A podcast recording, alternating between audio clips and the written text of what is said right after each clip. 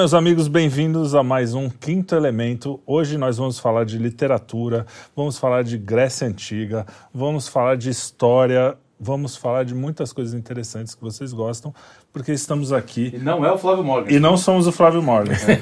mas estamos aqui com Maria Esther Cac e vamos conversar sobre todos esses assuntos interessantíssimos. Para começar, eu já vou começar com uma pergunta. Você é historiadora, você se apresenta como historiadora, Sim. mas você fala muito de literatura, você fala. Como que surgiu essa mistura entre as duas coisas? Como é que você é? Eu sou historiadora de formação, né? A história sempre foi uma paixão e eu teria feito letras se não fosse análise sintática.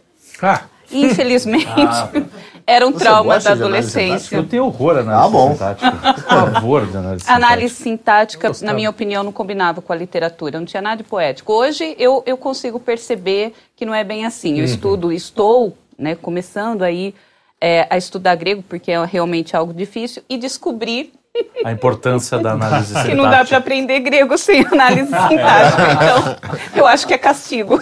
É, é.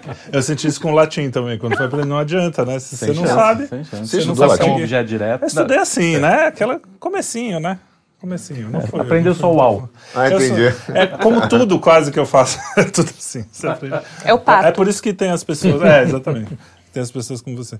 É, e, e, é engraçado que a análise sintática, na música a gente fala a mesma coisa, porque o cara que aprende só. Eu acho bom você aprender depois, porque você aprende na música primeiro lendo e não sei o quê, sem, sem entender o que é aquilo, né? Você vai aprender só um instrumento, mas sem saber a, a linguagem, né? Então é, é bacana. É, às vezes, às vezes a intuição vindo primeiro é melhor. É, não precisa ser, não precisa não estudar, não, não claro, deve, claro. né? Mas sim, é sim. importante. É, você vai depois com o tempo, né, maturando a sua arte. Agora, o cara que começa do outro lado, ele, ele se trava, né? Ele, é, ele acaba, é. Isso acaba virando um grilhão, assim, o cara não consegue sair é, daqui. É, a não né? ser que já tenha lá o talento já. É, assim, mas é. Assim, mas, mas aí junta tudo. Sim, mas no caso da história, ela acaba sendo uma base que, que me faz ter uma visão um pouquinho diferente, por exemplo, do linguista acerca da literatura.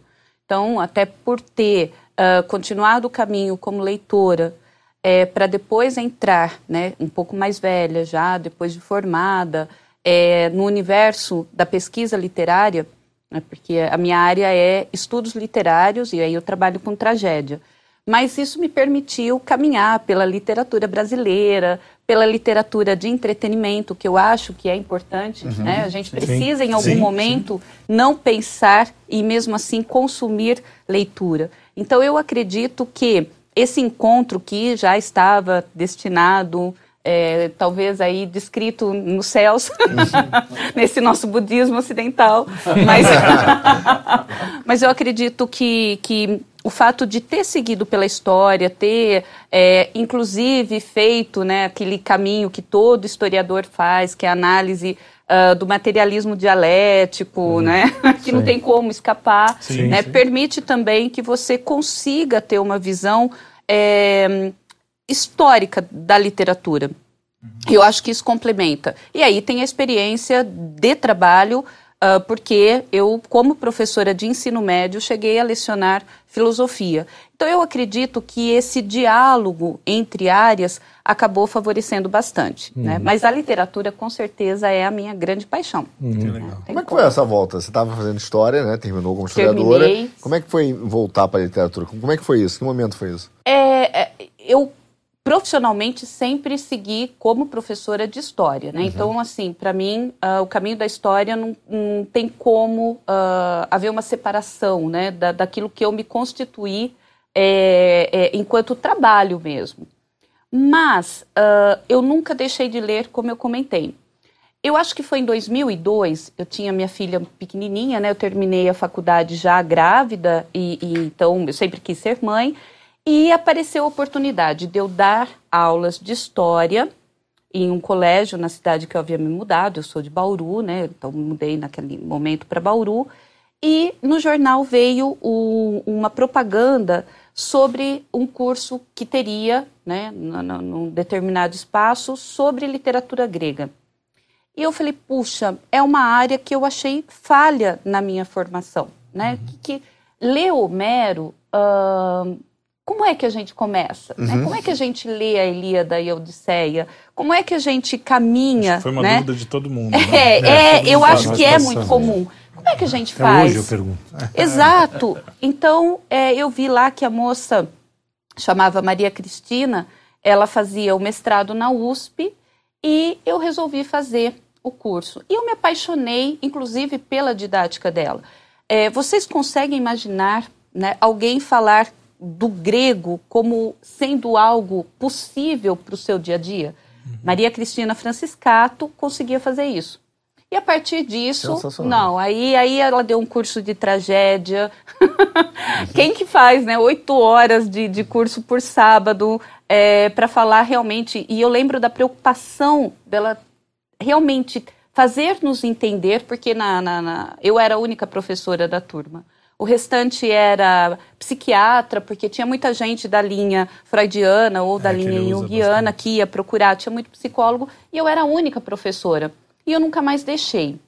Aí flertei com a, a semiótica, com a análise de discurso, é, acabei passando pelo jornalismo nesse sentido. Ninguém é perfeito, né? Não é? Fui lá ver o Bakhtin, enfim. É, ah, esse eu, eu, gostava de fragmentos é. de um discurso amoroso. Clássico. Imagina, não, não tem como, né? Uhum. Mitologias do, do Barthes, eu acho bastante interessante. E uh, tive um momento de decepção por volta de 2004, 2005, quando eu resolvi trabalhar com pesquisa histórica, mexendo em alguns esqueletos no armário uh, de, de, de, de, determinados. Academia, coisas assim? É, é, é era, era é, relacionado a algumas questões que eu acho que não queriam que, que viesse à tona. Então, não foi possível continuar. E só em 2018 eu falei: não, eu vou começar a organizar academicamente esses 18 anos de, de pesquisa. E aí deu certo por conta da pandemia de unir meus horários profissionais. Então eu falei, não, né? Não foi um caminho é, que tivesse uh, muito claro para mim. Realmente uhum. acabou sendo uma construção é, e quase uma necessidade de, de, de se manter uh, dentro daquilo que, que me dava a impressão de vida, né? Uhum. Não é tudo da Clarice que eu gosto, mas ela fala sobre, sobre escrever um pouco disso, né? Às vezes a gente... Como é que a gente sabe que é escritor? Né? Quando você sabe que a, a necessidade e é por isso que é para ele que eu estou, né? Você, você consegue viver sem escrever? Claro. é aquela frase do respirar. Né? Exatamente. É. A gente vê claramente que não precisa nem de né, detector de mentira. e eu acho que com a literatura foi é um assim. assim. Então aí eu falei, ah, deixa eu entender esse Eurípides. O que, que esse homem quer trazendo tantas mulheres poderosas numa Grécia que sempre me ensinaram que a mulher estava condenada ao gineceu. Eu preciso entender isso para além de qualquer escopo é, ideológico, né? Então hum. eu falei, ah, vamos mergulhar nisso. Como é que eu vou sair do outro lado? E você entendeu? Não ainda. é muito bonita essa história, porque você, você se descreve, você fala assim, não, eu sabia que eu queria ser professora. Sim. Me corrija se eu estiver errado, mas acho que está no, no Instagram, né? Você, Isso. É, eu, eu, eu, queria ser professora, só não sabia do quê. Então, a sua, sua vocação, pelo menos o que pareceu ali, é a sua vocação era ensinar. Sim. E você dá aula para o ensino médio, né? médio. também para o é, ensino médio. Porque normalmente também quem vai dar aula vai, acaba. Não, meu, meu objetivo é ir dar aula em faculdade. É tão legal isso você buscar. E a gente hoje tem um problema na educação básica. Né, justamente aí. Que é, uhum. Então, os seus alunos têm muita sorte de ter alguém assim, né? Com, com, com, tão pouca idade, é, né? É quase que um ato de loucura, né? A aula pra é, Exatamente. é. Como, é, como é que a, a, você dá aula para quantos? Qual é a idade mais ou menos da aula? Olha, é, eu comecei porque a, a, a questão dos estudos, para mim, além de tudo, tem, tem uma relação muito grande com a sobrevivência, né? Não apenas em termos metafísicos, mas em termos práticos, né? Uhum. Uh, eu comecei a trabalhar com 11, 12 anos, eu era balconista de uma loja, gente, era muito simples, muito pobre, em dois córregos, e eu sempre amei ler, eu aprendi a ler e a escrever sozinha.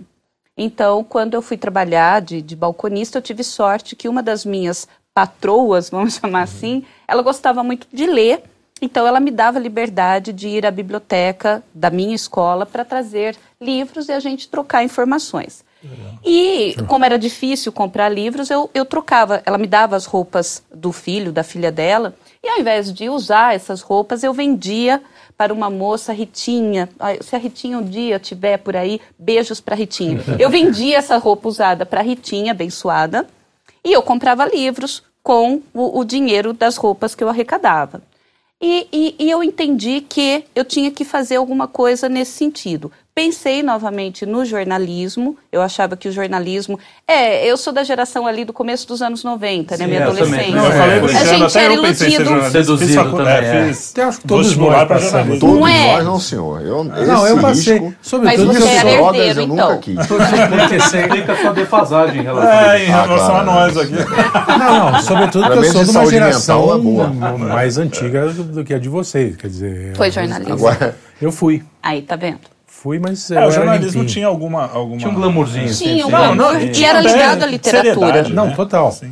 Tem a- É, os cronistas que eram Sim. jornalistas. o, o jornalismo literário. que- Exatamente, que eu cheguei a fazer ali isso. Pelos anos 60, é, aquilo é, pra mim era um, era um sonho, entendeu? É, eu já cheguei a comentar que falei, todo mundo que entra por essa veia, que você se apaixona pela literatura naquele tempo, você não tinha. O único caminho que você ia buscar era desses caras. Você não ia entendeu? viver de vender Não, livros. você era, né? tinha- era esses Não. caras. É, você tinha, não, você tinha que buscar esses caras, né? É, então você tinha pô, o Alberto Dines com o Observatório da Imprensa, Sim. os caras falavam de literatura, lá, você tinha que ir achando essas Não. coisas, mesmo É, trabalho de esses coisa. Pioneiros do, da- do jornalismo literário, né? O Joel Silveira. Sim, o caminho é meio esse. Nelson Francis, Rodrigues. Nelson Rodrigues. olha, eu, eu aliás, puxaria Ritinha não antes. tem nem o nome do personagem. Ritinha Nelson é Nelson Rodrigues. Rodrigues. Sim, Não, é Luiz Azevedo. É, sem querer fazer uma maledicência com a Ritinha aqui do Errol, mas é um Não, nome é- é. clássico de personagem Ela Nelson era Rodrigues. diferente dessa o, o delegado. Palhares. Isso, Ritinha, Palhares. Mas eu acho que se imagina, esse, literar... esse jornalismo, Jornalismo literário. literário, para mim, é, tinha uma relação até com o próprio Euclides da Cunha, Sim, com os sertões. sim, é, né? é, mas Eu É. acho que ele é o pioneiro no Brasil, né? de fazer Sim, No, ninguém, porque era uma reportagem do Estadão, né? exato. O, Os, os sertões, né? Os sertões. é, os sertões. E, e vai fazer uma cobertura de uma guerra extremamente violenta e, e que marca muito e traz vários elementos que dá para a gente fazer uma análise para além de qualquer estética literária sobre o que é a própria República lá e cá, né? Então eu realmente acho que naquela época, naquela ideia de adolescente, eu queria realmente, nossa, 89 cai o muro de Berlim, eu tinha 12 anos, eu queria ir embora, sei lá, ser revolucionária, é, se fosse os anos 60, Quem nunca, eu- né? nossa, nossa, eu queria lutar pela, pelos direitos humanos, pela ideia de, de poder fazer alguma diferença. Mas a vida era numa cidade de 20 mil habitantes, então eu fui fazer magistério, Sorte.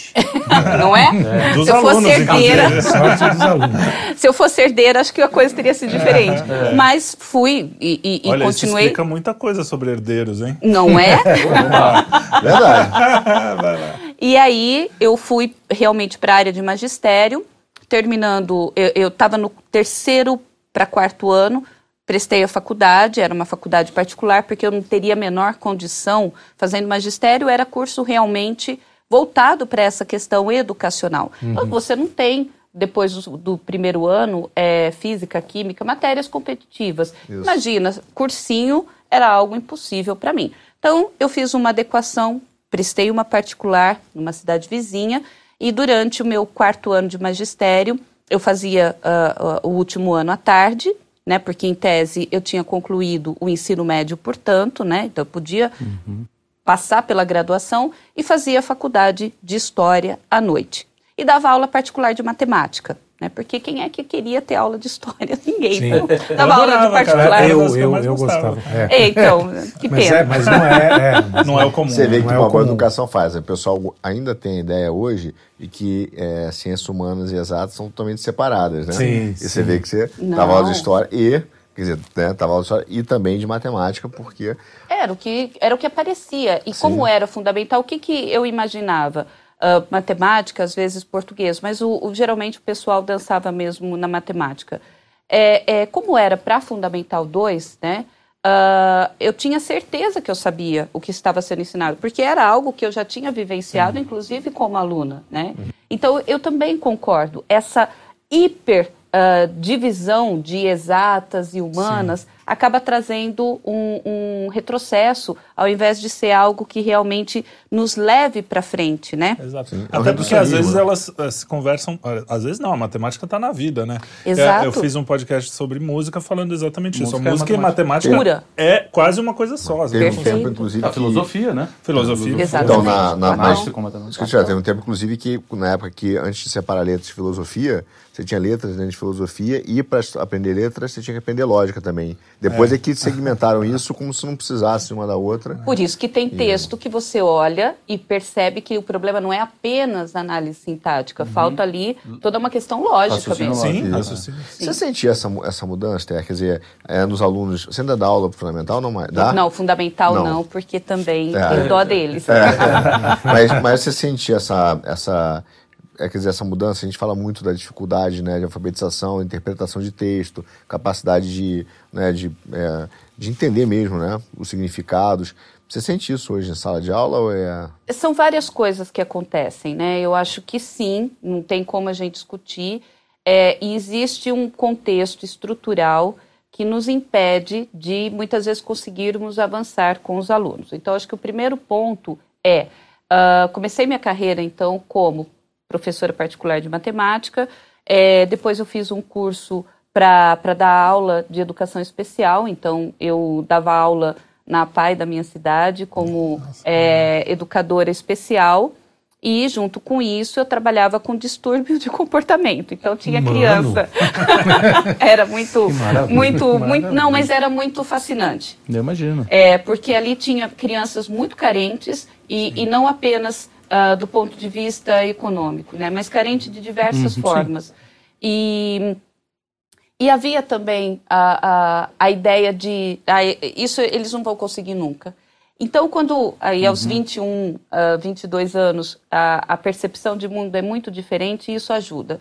Então, é. a alfabetização. É. Tem mais esperança nas coisas. Né? Exato. Hoje jamais, é, né? Tá ah, não, é. Mas não, é, eu achava magnífico. E quando eu conseguia fazer um texto de duas linhas, ia para o jornal e eu pedia para divulgar, e o jornal da cidade, né, o jornal pequenininho, fazia esse processo. Então, aquilo faz com que a gente acredite. Por que, que eu não continuei nesse processo? Porque intelectualmente eu queria realmente seguir algo um pouquinho mais acadêmico. Uhum. Aí uh, vim para Bauru, já com, com é, fui para Bauru, né, já com uma minha filha, né, casada, e entrei uh, para dar aula para Fundamental 2, né, ainda na época era quinta série. Eu acho que ali a gente já identificava essa dificuldade. Em colégio particular, então a gente tem um problema muito sério na educação é, que permeia tanto escolas públicas quanto escolas particulares, escolas privadas. Na questão pública, é, você tem um sucateamento absurdo mesmo, isso não tem como discutir. E, e, e, é estrutural e a gente vê que no Brasil em qualquer, qualquer coisa nível, né? em qualquer nível estadual não aí vai ter talvez em um bairro em uma cidade é, pequena pontual ali. exatamente uma escola que se destaque uhum. né então por mais que a gente tenha escolas de ensino médio que sejam integral período integral é, você não tem de fato um trabalho inclusive com aqueles professores que também são brutalizados. Uhum. Porque é, é, existe um, um, problema muito sério em ser professor. Né? Uh, as pessoas te subestimam. Então, o que acontece? Uh, eu não vou dar aula para o ambiente universitário, será que ela sabe? Uhum. Ou eu não tenho um, um, um, diploma acadêmico? Ah, você com certeza não sabe. Então a gente vive uma mescla, eu diria que né, é, é o freio incendido realmente, né? Em grego, o centro das emoções é o, o ventre, né? O frem. E, e, e, e, o freio incendido é o que dá origem à palavra para nós de esquizofrenia. Então, acho que a gente vive muito essa esquizofrenia no sentido literal, hum. dessa coisa do, de, de estar cindido, quando a gente pensa na educação. E aí o que acontece? Vamos para particular, vamos trabalhar com um público que tem tudo para ser realmente uh, alguém que consuma a cultura. Uhum. Você não consegue, porque muitas vezes os pais não lidam vêm com frustração e eles não vão aceitar que seus filhos adorados, salve, salve, lidem com essa frustração. Então, é, imagina um professor jovem que quer fazer carreira e ele não tem elementos para poder bater de frente. E aí passamos por todas as questões ideológicas também.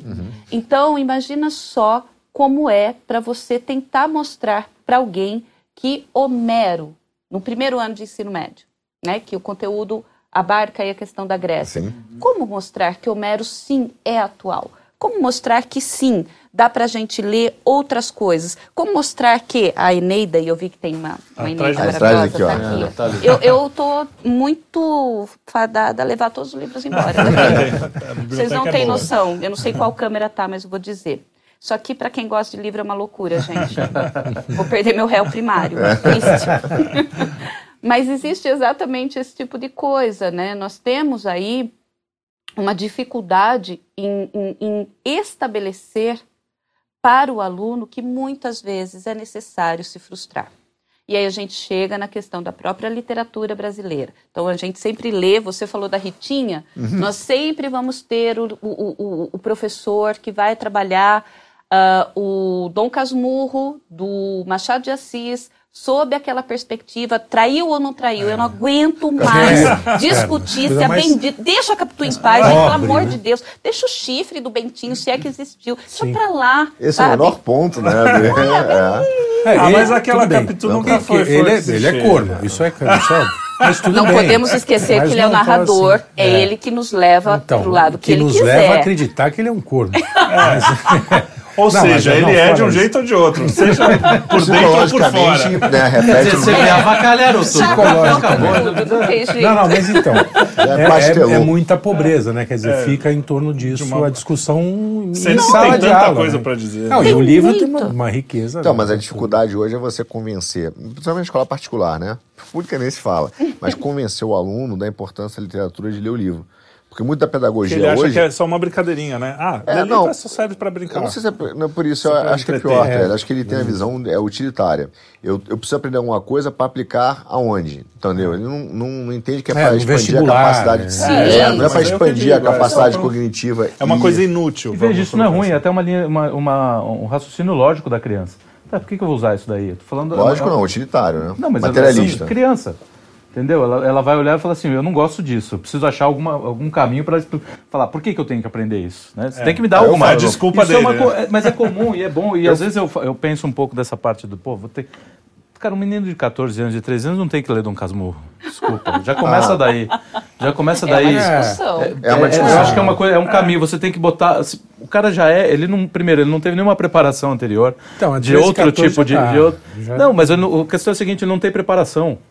É, Você, depende- vai- você joga Dom Casmurro pro moleque De que nunca cara, leu nada. é, é, você é vai, isso mata o gosto. Eu acho que assim- Sim, sim. Ma- Eu sou, eu, sou, eu sou um sobrevivente, não sei como, é milagre. porque Eu, eu, fui criado para odiar tudo isso. É a história porque- do, a, a diferença do veneno e o, e o remédio é a dose, né? É, então, vezes exato. você mata. Mais um clichê desse eu fez embora. isso, ele faz isso comigo direto. que clichê, puta, vou embora. pegou?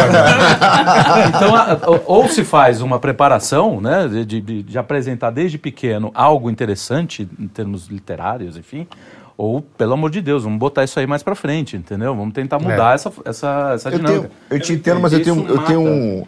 É, você não gosta de sentimentos. literatura. Quem? Não, eu gosto. Continua. Não, mas da matemática também. Enchendo o saco. Eu gosto, eu gosto do Wagner. Pois é, Mas cara, matou, catou. Pô, é. Não, mas eu tenho, eu tenho esse. é, porque assim, é, também nem todo ensino, o conhecimento, é para o cara gostar. Tem coisa que ele vai Sim. ter que enfrentar. Claro, aprender claro. a se frustrar. e Não, Claro. não, essa- Não, é- isso é eu acho que isso é meio mito, cara. Ah, eu gosto. Tem que ser Não, divertido. Tem coisa que você vai aprender a gostar. Mas eu- por- Escola é qual- lugar de ser feliz, e qual- não é? Não é. Não, e qual É. o problema de, de tentar ser? Não, Não, problema. não, é, não, não tá acho que não, todo ensino não precisa ser é, detestável, mas também não significa que tem que ter Sempre outro extremo, tem tem que gostar. Não, eu tenho dúvida não, não, disso. mas deixa eu tentar, deixa eu tentar re- resumir, que eu, eu acho que eu entendi o que você quis dizer. A, a literatura é uma coisa que também tem um lado de paixão, de, de, de ser. É, é legal também. Por que, que você vai estragar uma coisa que é legal já enfiando um negócio que o cara não está... Se, se a gente vivesse numa sociedade em que as pessoas já fossem mais ou menos é, introduzidas a isso mais cedo, tudo bem. Mas eu entendo que você... Não, eu- é, é- é, de repente você começa com o Luiz Fernando Veríssimo, que é uma coisa tolinha, assim, mas que é mais divertido para uma criança. Que é, ou então com... Júlio Verne. O Júlio Verne, Júlio Verne, é, eu falei Luiz Fernando Veríssimo para Terra. Lobato abaixo, Terra não, mas- é o- Monteiro Mas, assim, Lobato, você eu tem faço tanta bullying. coisa. Que Eu hoje fa- o Monteiro Lobato virou, virou Que é um erro. Mas até no meio acadêmico a gente discute muito isso. É. É, me perdoe. Você Não, quer é- concluir, não, não, Não, não, é- é aqui é uma discussão mesmo. É. É, é, aí, Não se ah, assuste. ah, ah, não, é, é muito interessante Daqui a essa pouco a gente questão. briga. eu vou adorar. Briga, briga. Mas é, eu, eu acredito que ah, escola não, não, nem sempre é um lugar de gente feliz. Em que sentido? Veja, eu não sou defensora que a gente possa bater no aluno, não é isso. Fiquem tranquilos, pais dos meus Isso é alunos. coisa de pai. Tá? Eu Não é defendo assim. que pai e mãe possam. Deixa que- Ah, sim, mas o professor não, fiquem tranquilos, ainda Eu apanhei muito dos, dos irmãos professores. maristas do Ah, Colégio. Santista.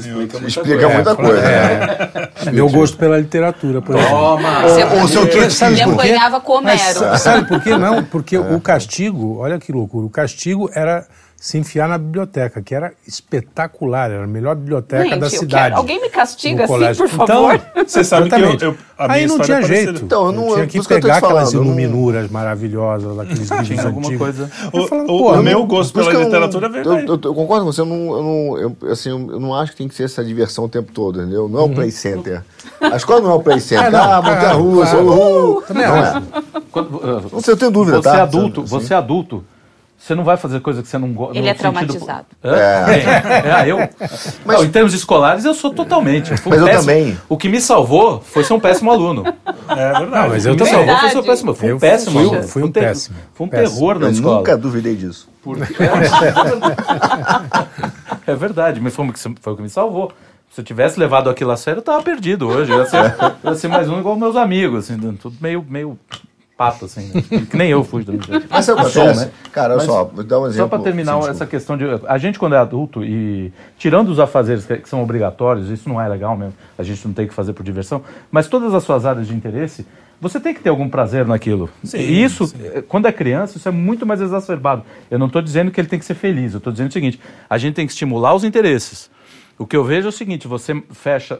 Principalmente, eu tenho horror à educação planificada, pa- padronizada. Sim, sim. Entendeu? Você fecha uma, um, um cercadinho e o cara não tem oportunidade de desenvolver nada que de repente ele goste. Então o moleque tem aptidão para esporte. A vocação. Né? né? Vocação, eu digo na- Sim, mais sim. a questão da vocação. Tem um moleque que gosta da literatura, ele vai.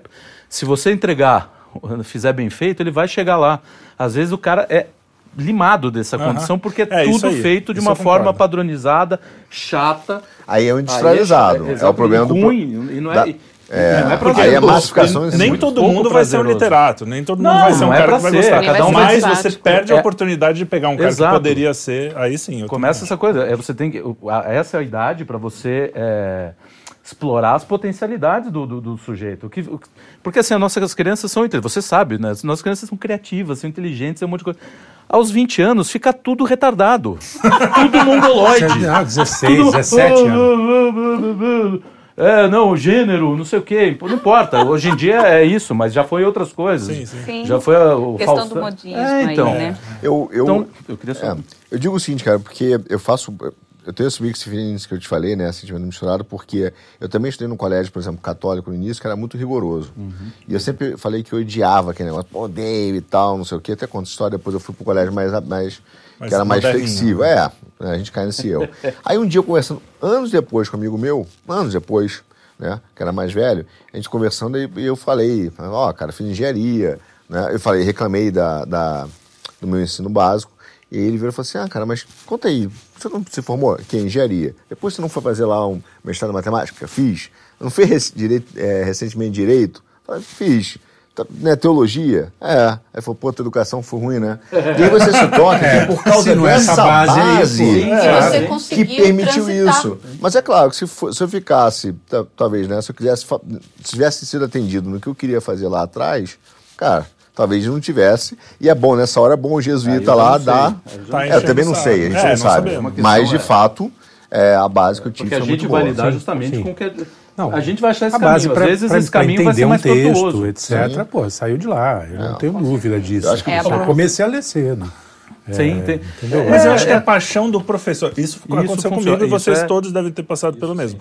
A, a minha professora de português que me fez, fora o meu pai, que sempre leu e sempre teve essa coisa, mas pai às vezes tem, chega uma época Você, que você já quer, não... você quer É, tá competir, bom, né? vai, ele gosta disso, não posso gostar. É, né? É, é, bem assim.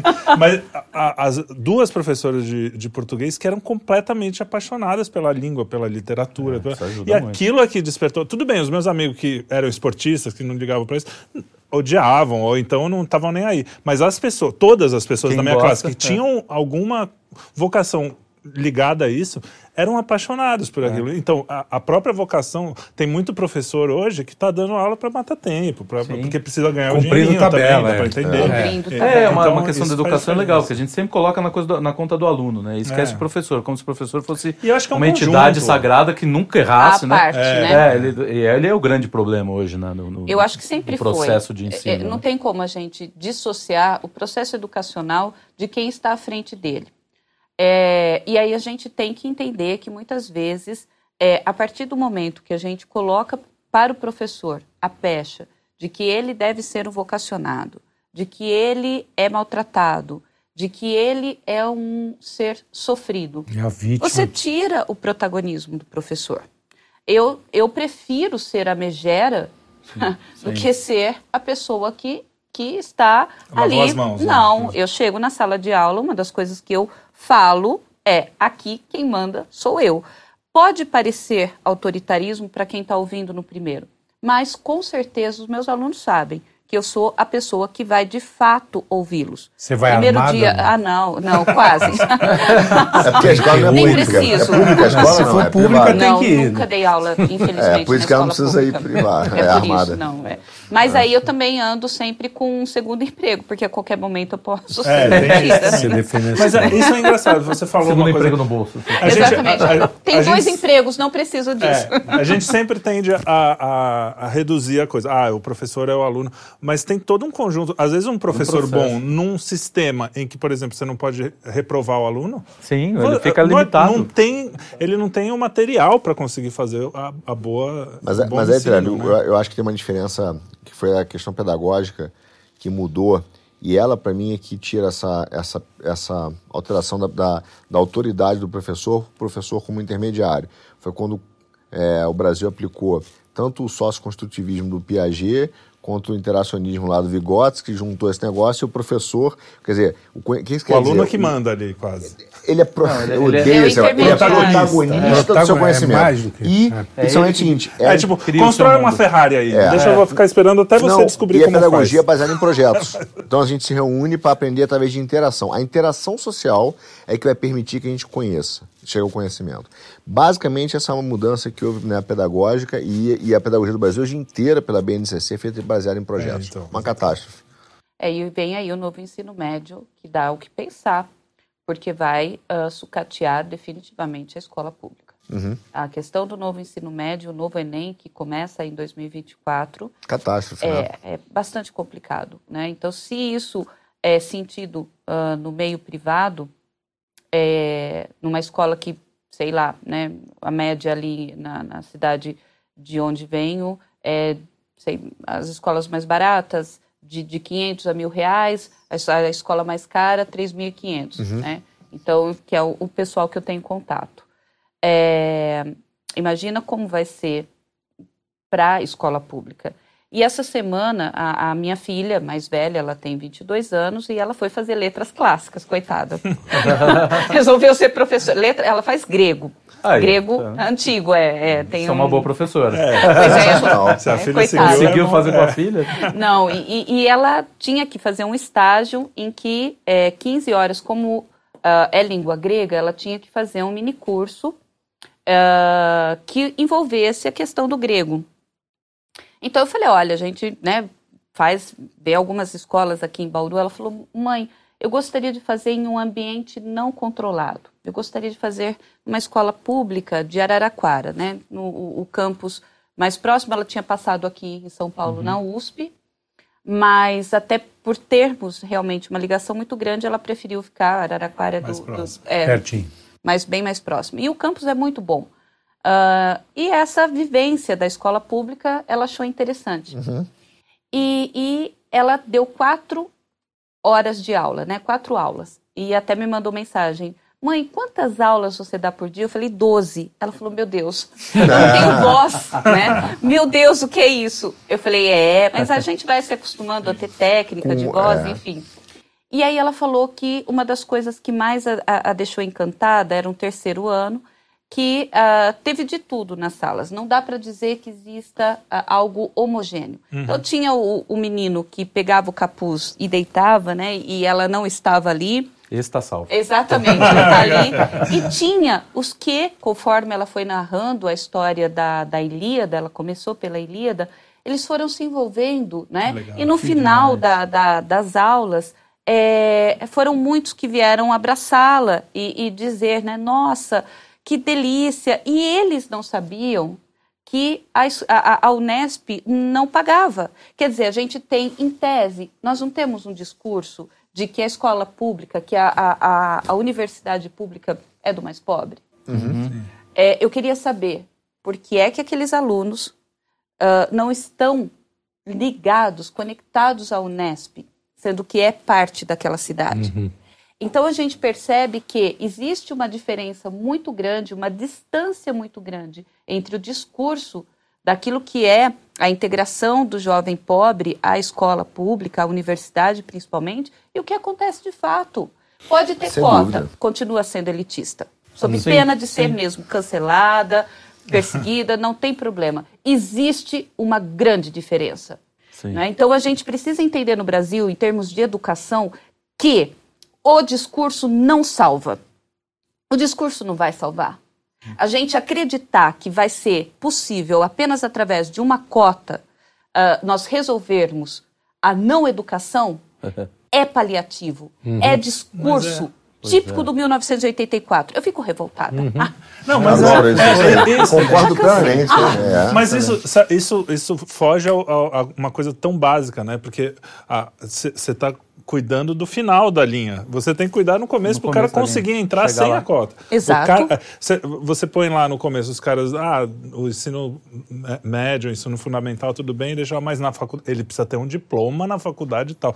Tudo bem, mas o cara chega lá completamente despreparado, não sabe ler um texto. E a gente vê isso na faculdade, de gente que É, não o sabe fundo escrever. lógico- E nem sempre é o cara que vem de escola pública, tá? É Não, o cara, não. o cara Não, que não sabe muitas escrever. vezes Isso é o- não. Isso é geral. Isso é geral. É geral. Agora, você vê, é a própria falência do, do, do Estado, né? É- Ele explicando que ele faliu e que ele não sabe lidar com aquilo. É. Então, o que, que ele faz? Eu vou separar um canto para as pessoas que eu não consegui educar. É, porque eu não sei educar. Sim. Entendeu? Quer dizer, é, é, uma- é um contrassenso absurdo. Não é um canto, não. Eu acho que é. não, Me corrija, mas acho que é até pior, Carlão. Porque é o seguinte, que na, é pior na que universidade. Oi? Não, não, não é que faça um canto para não educar, não. Não é isso, é, é muito pior. É, ela pega assim, o, o- a universidade, né? Esse, esse ponto, é como se fosse um. O, quem tá ali finge que está sendo inclusivo e finge que está preocupado Não, com a sim, massa. É uma autocontemplação. É para dizer o seguinte: ah, eu cuido do ensino público, eu cuido dos pobres. É Exato, mentira. É autodeslumbramento. Você não educou, É, você sim. não educou, e aí você está querendo reservar uma parte para colocar as pessoas lá, porque você não fez o seu trabalho antes. É isso que eu tô querendo dizer. então, ó, é, que bizarro, é, pra- é pra fingir que é legal. é, pra, é mas é fingir que é piedoso. É, pura pra fingir que tá. É, preocupado. É, demagogia. Mas aí, ó, É isso. vamos para um assunto mais, mais gostoso, não é? Esse é, esse é mais importante Não, sem, talvez. sem prazer. o- não gosto de Ah, eu gosto do. do- Mas Tem que sofrer. porque isso é muito Eu até peço desculpas, mas não tem como não pensar, viu? Não, não, Claro, claro. Não, aqui, aqui a gente vai para qualquer lado, inclusive. Hum, fala por vocês. Tá essa moderno coisa demais, é. Tá, Tá, tá, isentão, tá né? inclusivo. É, tá inclusive. Inclusive. Virou Não, música, mas eu né? quero. O, o que eu ia dizer é o seguinte: o Brasil tem uma tradição, Lima Barreto, a gente sempre fala dele, que é, aquela coisa da. Não, o cara tem uma faculdade. O cara chegou lá, não interessa se ele ficou bom, se ele não País ficou, se ele aprendeu, se ele não aprendeu. mas Mas assim, o cara tá lá, vai virar Uber, mas ele tem uma faculdade, tem um, um diploma. E o da cara, às vezes, Sim, o cara que não tem, ele foi lá. É, o serralheiro tá ganhando Vocacional- 10 é. vezes mais que ele. É Não, e, Né? e um cara vocacionado. encanador. Pô, leu e entendeu, né? O eletricista. leu e entendeu, né? Só porque eu sabe, leu e entendeu. O outro não leu, não entendeu, mas tem diploma, né? Então, como, tem, vamos. tem, tem um caso uh, de uma conhecida nossa que a funcionária dela era, era faxineira. Ela foi, foi, se formou em é, pedagogia. Ela não sabe escrever um bilhete. Oh, meu Deus. Não é uma tristeza? Quer dizer, é uma tristeza porque a pessoa Até sai. pra ela, pra né? ela, não, Claro. sobretudo para ela, porque ela sai frustrada, né, achando, fala, bom, vou sair daqui professora, né, vou sair daqui. Não consegue. Ela não consegue escrever um bilhete. Quer dizer, a faculdade é botou criminoso. ela lá, que fizeram com essa enfiou- mulher é um crime, cara. É um crime, é um crime, cara. Eu Não é sempre legal falo isso. Isso, E é, ela- ge- isso é generalizado. o Não que estou falando de um caso hoje? isolado, né? É, sim. É, é, essa não, é a mas regra. é que é a regra, É, é, essa é a exatamente. regra. Essa moça segue faxineira. Faxineira. Claro. E, e não é infeliz, não. Ela gosta do trabalho dela e tal. Com um diploma. E vai ganhar Entendeu? mais, vai continuar ganhando mais. E vai ganhar mais do que tentado- se- É fraude, fraude. fal- Fraude. Fraudaram essa menina. É uma fraude total, cara. Ma- Mas eu quero voltar para a literatura, porque é o Por seguinte, favor. Lima Barreto, vai, vamos lá, para o assunto mais... é, Formação do imaginário. quando, é, formação de imaginário brasileiro. É, A gente zoa, co- mas o Mel que é um baita cara. O, Não, o Mel é dono gente boa. página, o dono da página, ele é tá- a maravilhoso. cara. Faz um baita porque- trabalho. Mas esse termo formação de imaginário, ele Não, virou uma. é, virou, um- virou uma. como a maior parte... Eu já fiz curso do Melk, tá? Eu falo, mas eu, porque por mim é o Não, o problema do que, o termo. Mel que é ferrado. Não é o Mel. É um Mel que a gente precisa trazer aqui. Desculpa, abrimos um Imagina, pouquinho. Temos um parênteses favor. enorme aqui. Fala- fala da literatura. Parênteses. É, é, o- mas a questão é a seguinte: o, a, a literatura brasileira, ela muito rica, já foi, pelo Aham. menos, né? O que, que aconteceu com a literatura brasileira? É, Tipo, é a mesma de- pergunta: o que aconteceu com a educação? Ó, Com é, essa- a- a- Papai Noel, o que está acontecendo? Em termos, A em termos mais, piada. a literatura brasileira morreu? E se morreu, morreu quando? É, Vocês aí. querem uma data, vocês É. querem. E sabe o que eu desconfio? Que deve ter sido alguém que não gosta de mim para me convidar, porque saindo daqui deve ter alguém já lá para me levar para algum lugar que nunca mais eu volto. Mas vamos lá, né? Tudo bem. Morreu Chama-se fogo sequestrada. amigo. Morreu ou, ou Vai- se anitou? Olha, é, é, eu acredito assim ah, que é, dizer que a literatura morreu é muito definitivo. Claro, é e- porque a gente conhece É, gente né? que tá Gente- fazendo coisa muito boa. Exato. Não Exatamente. morreu, inclusive está saindo do coma. Tá sendo Eu diria. Assim, espero mesmo, né? O, o que acontece é que nós temos um, um mercado, e eu acho que vocês, você principalmente, pode me falar melhor, né? Pode comentar sobre isso até melhor que eu. Ah, nós temos um mercado editorial que está profundamente ligado a algumas pautas. Então, imagina quem quer ser escritor para poder sobreviver disso. Não vai conseguir. Se não tiver um determinado tipo de escrita, não vai conseguir. E aí a gente entra num problema que é muito sério para quem gosta de literatura. Quando a gente faz um processo literário, e você, por favor, me corrija a qualquer momento. Eu É, corrigir a professora? Tinha essa moral Professor, toda. Professor sei o que que ela tá bom vendo. é professor que pede correção. É, sim, sim. né? Mas, de qualquer maneira, quando a gente pensa é, no universo ah, profissional, né, do escritor profissional, eu acho que ele ainda é muito romantizado no Brasil. Esse é um dos problemas. Então, a gente tem uma questão de mercado que, se você não, deter- não seguir determinadas questões, é, você não vai vir a público. Se você não vier a público, o que, que- é um escritor se ele não é lido? Quem é o escritor Claro. se ele não é lido? Acho que essa é uma pergunta que angustia todo mundo que quer escrever de alguma forma. Ah, ah, eu sou professora porque eu, de alguma forma, estou pelo menos fingindo que eu estou ensinando. Eu estou fazendo o meu papel. Aí é claro que cada aluno pega de mim aquilo que ele consegue. Mas como escritor, como é isso? Novamente, eu cito a perspectiva ah, da escrita como uma necessidade, porque daí você vai escrever indiferente a ter um retorno ou não. E isso nos leva, com certeza, a grandes escritores que foram valorizados póstumamente. né? No Brasil, realmente não existe uma tradição literária em que sentido? Da gente ser ensinado a escrever ah, tendo um retorno ou não. Né? Então, por exemplo, é, é, e aí não tem como, acabo lembrando do Gurgel e da insistência dele que a gente tenha um diário. Sim. Né? Sim. Porque através do diário você tem todo um processo de escrita. Eu né? ia citar o Gugel, que ele faz justamente esse trabalho. Escreva. né? Escreva. Não importa pra quê, pra quem, mas Não escreva. tenha medo, né? E aí, é claro, conheça a língua, trabalhe com os bons. E aí vem a questão da literatura no Brasil. Uh, a gente sabe que uh, não morreu, pode estar em coma e saindo do saindo coma, eu torço para que, que seja real isso, mas ela precisa de um chacoalhão, como em outras áreas culturais, em que a gente não espere um reconhecimento hum, do mercado. Sim, do mercado. E, e isso.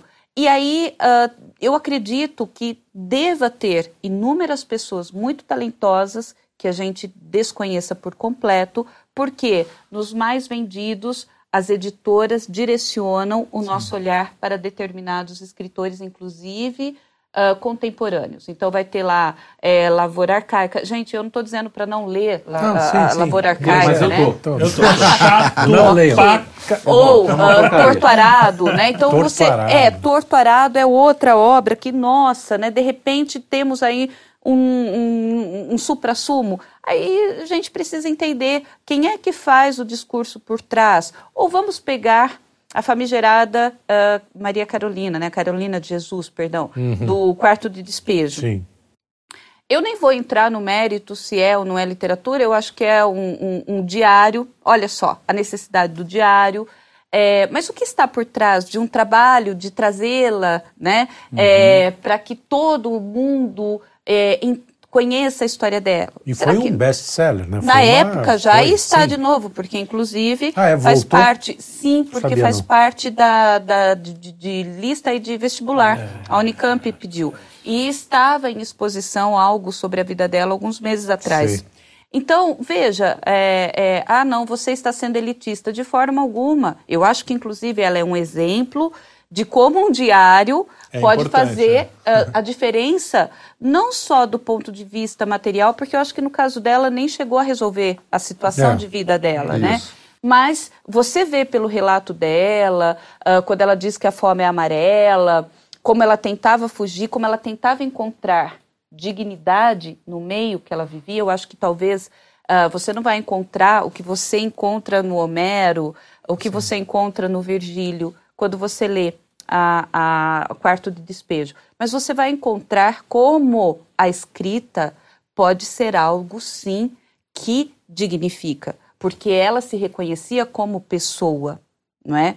Então eu acredito que uh, esse processo de termos um reavivamento real da literatura, que ela saia do coma está profundamente ligado a todo esse processo educacional, a toda essa questão da escrita. Uhum. Porque uh, como que você se define? Como você uh, consegue descrever o que você sente? Se você está bem, se você está com raiva? É através da palavra. Você precisa da linguagem. A uhum. linguagem é algo vivo. Uhum. Então, a partir do momento que você priva as pessoas de um processo de formação dessa linguagem, você, tá você priva da dignidade o, a humana. personalidade uhum. da pessoa. Né? Exato. Né? Uhum. Aí tem que lembrar, uh, Vidas Secas, quando o Fabiano é, é, preso, ele foi preso injustamente. E ele só que ele não consegue falar. Sim, ele não consegue, às vezes, pensar. Então, como que se como se dá o processo de reconhecimento enquanto seres humanos quando você não consegue articular Sim. algo? Nem nomear que é o que está seu... sendo privado. É, nem nomear o seu sentimento corretamente. Né? É o que está sendo fica... privado por essa educação. É, uma, uma geração inteira está sendo privada disso. Né? O cara tem que, tem que achar dentro de si a própria. Não é assim. É. Mas esse, aí a gente está entre. Separa um pouquinho, né? Porque é uma, a formação das pessoas, Sim. nem todo mundo vai ser escritor, e a formação dos escritores. A formação dos escritores já é um pouco mais. É, mais complexo, do, né? Então, não é só a forma de escrever, a forma de identificar os próprios sentimentos, é uma concepção estética, é, são as leituras que ele, que ele, que ele desenvolveu, Sim. a experiência de vida que ele é. passou, é. tudo isso vai, vai montando, né, além do que a paixão por escrever, que muitas vezes não é paixão, né? Você sabe a dor que é, né? É como extrair um dente, às vezes. Não, é, não, não é, o amor é isso, texto, o amor não é sempre gostosinho. É, exatamente. Né? O amor, é, a vocação não é, a paixão também nem sempre é. É, vem de patos. É, exato, né? Então, então aí são coisas um pouco diferentes, né? O que eu acho o que eu vejo, por exemplo, é que a gente teve um período aí, um hiato, né, dos anos 70, em que a gente começou a, a- a ficar monotemático, né? Tudo era ditadura, tudo era é, pobreza, tudo era... E agora a gente está recuperando uma, uma, uma noção estética um pouco mais ampla. Perfeito. Mas Enfim, você né? sabe mas que... ainda tem um. Mas uma- não, isso tá... uma- aí é que tá. É comecinho. Aí é que tá. uma- Não, o troço engraçado é justamente o contrário. Ainda, Ainda não saímos de 69. Esse lado, não, esse lado, 68 esse lado já tá mais raivoso ainda. No ano que Esse lado está mais raivoso ainda. E isso acabou possibilitando que o outro lado começasse a, a ganhar destaque, porque Então, mas entre a- um torto arado e um livro do Soares Silva, por exemplo, que eu, foi o que eu fiz o pós-fácil, Uhum. pelo amor de Deus, chegou- não sei se você leu do, o último do Soares Silva, que é o, o Alexandre Soares Silva. Alexandre Soares Silva, o homem que lia os próprios aí, pensamentos. É, depois- é, é Nossa, assim, uma das é, melhores é coisas uma- publicadas exatamente, nos últimos né? 10 anos, sem nos exagero. últimos 10, 15 anos. 15 então, anos. É excepcional. E você tem outros caras também nesse, nesse processo, Rodrigo Guar- Duarte Garcia. Duarte Garcia. é, tem uma turma boa vindo. Por quê? Porque eles pegaram isso, entenderam que isso aí é. E não estão preocupados em ser o best-seller da semana, Exato, entendeu? exato, é uma questão pessoal, você vai viver de outras coisas, né? Você tem sua vida. Bom, Então, mas é- dou é o que eu do ia Drummond. Fernando Drummond, Pessoa, é, eles tinham a vidinha, o É, trabalho mas deles. funcionário escreviam. público, Não, no não, Estado mas o lá. O Drummond é, tinha um lance com tinha uma certa promiscuidade com, com o Estado. O Estado, ali, é, não, não, uma- Mas Teve- ele era um funcionário Era- público. sim. e tal. Depois, Mas- tudo bem que ele até ganhou fama em vida e tal, mas, mas era, Ganhou, é, o que eu quero era dizer bom, assim. quer dizer, não Ele era no bom. fundo, eu acho que o, não, o é, artista não, não é imerecida a fama Não é não. é, eu, eu acho que o artista perfeito é esse. O cara tem um empreguinho meio tranquilo, assim, tipo Sim, funcionário sim. público. É, né? é. Claro que nem todos, tá? Daqui a pouco vão, vão me cancelar. Não, mas ele- ele mas foi- aquele, Quem tá aquele, tentando isso né, hoje, aquele empreguinho. E o cara fala, bom, aí no meu tempo livre, que tem bastante, o cara vai lá e, e faz, e solta o que ele tem. Porque as contas já estão mais ou menos pagas, não é, não é luxo nem nada, mas, mas o- só completando o que você falou, eu acho que existe um processo, né? Óbvio. Sim, sim. A, gente, a gente teve um processo de decadência, agora tem um processo de, de volta. O primeiro passo é como uma pescaria. O primeiro passo é a pessoa se reconhecer, a pessoa conseguir falar. Antes dela se descobrir escritora. Sim, é, então, assim, processo educacional. é, né? se, se a gente educa milhões de pessoas para isso, A possibilidade de possibilidade de, aparecer- alguém aparecer é maior. Sim. O que, o que aconteceu é que a gente tirou a chance Exato, de alguém aparecer, não é isso? É, exatamente. E aí a gente tem ah, um processo que não acontece só no Brasil. Sim, É, é que aqui é é mais evidente. Mas a gente percebe que, ah, por exemplo, nós falamos muito ah, dos modernistas, né, da semana de 22. É, eu ia falar. Come- Não teve uma a data assim, começou tipo, aí. um dia, Aí tipo em começou a- 1922, Foi um talvez. tiro na coluna ali. É, um- foi, na tiro na coluna. coluna foi ali. É, eu fiquei pensando muito, né, ao longo desses meses, por conta mesmo do- dos 100 anos da, Sim, da é, Semana de. Arte Moderna, porque é, o que, que ela nos traz, né, e o que, que é possível extrair. É- é, a gente tem é, essa. Esse é o grande problema, né, do narrador, da, da, da, de existir alguém que queira mostrar para onde nós devemos olhar. Olha, isso aqui é modernismo. Então, a gente teve a semana de 22 lá em fevereiro, né, ah, que, que, nossa, revolucionou. E a gente esquece o Lima Barreto, que não é unanimidade, ele não sim. é unânime, É, não é? uhum, são- Ah, mas que eu acho, sim, que traz um, um movimento muito interessante. Eu acho que o Lima Barreto. ah, o próprio Gurgel fala muitas vezes que ele é ressentido, que o Lima Barreto acabou sendo muito ressentido. Mas, olha, dá pra gente entender. E eu acho ele um excelente crítico daquele momento Da da, República. brasileira. Sim, Sim. e da República. O em si. ressentido, com, com um viés artístico e estético, gera obras maravilhosas. Ah, é, né? exato. Ou Nietzsche. Exatamente. Exato. E, e- e, por favor, nada de cancelar Sim, Nietzsche exato, sob nenhum exato, aspecto, exato, né? exatamente. Ah, Nietzsche. Aliás, não. mesmo na semana de 22, a gente fala isso. Você não pode olhar também como um bloco único que tinha gente.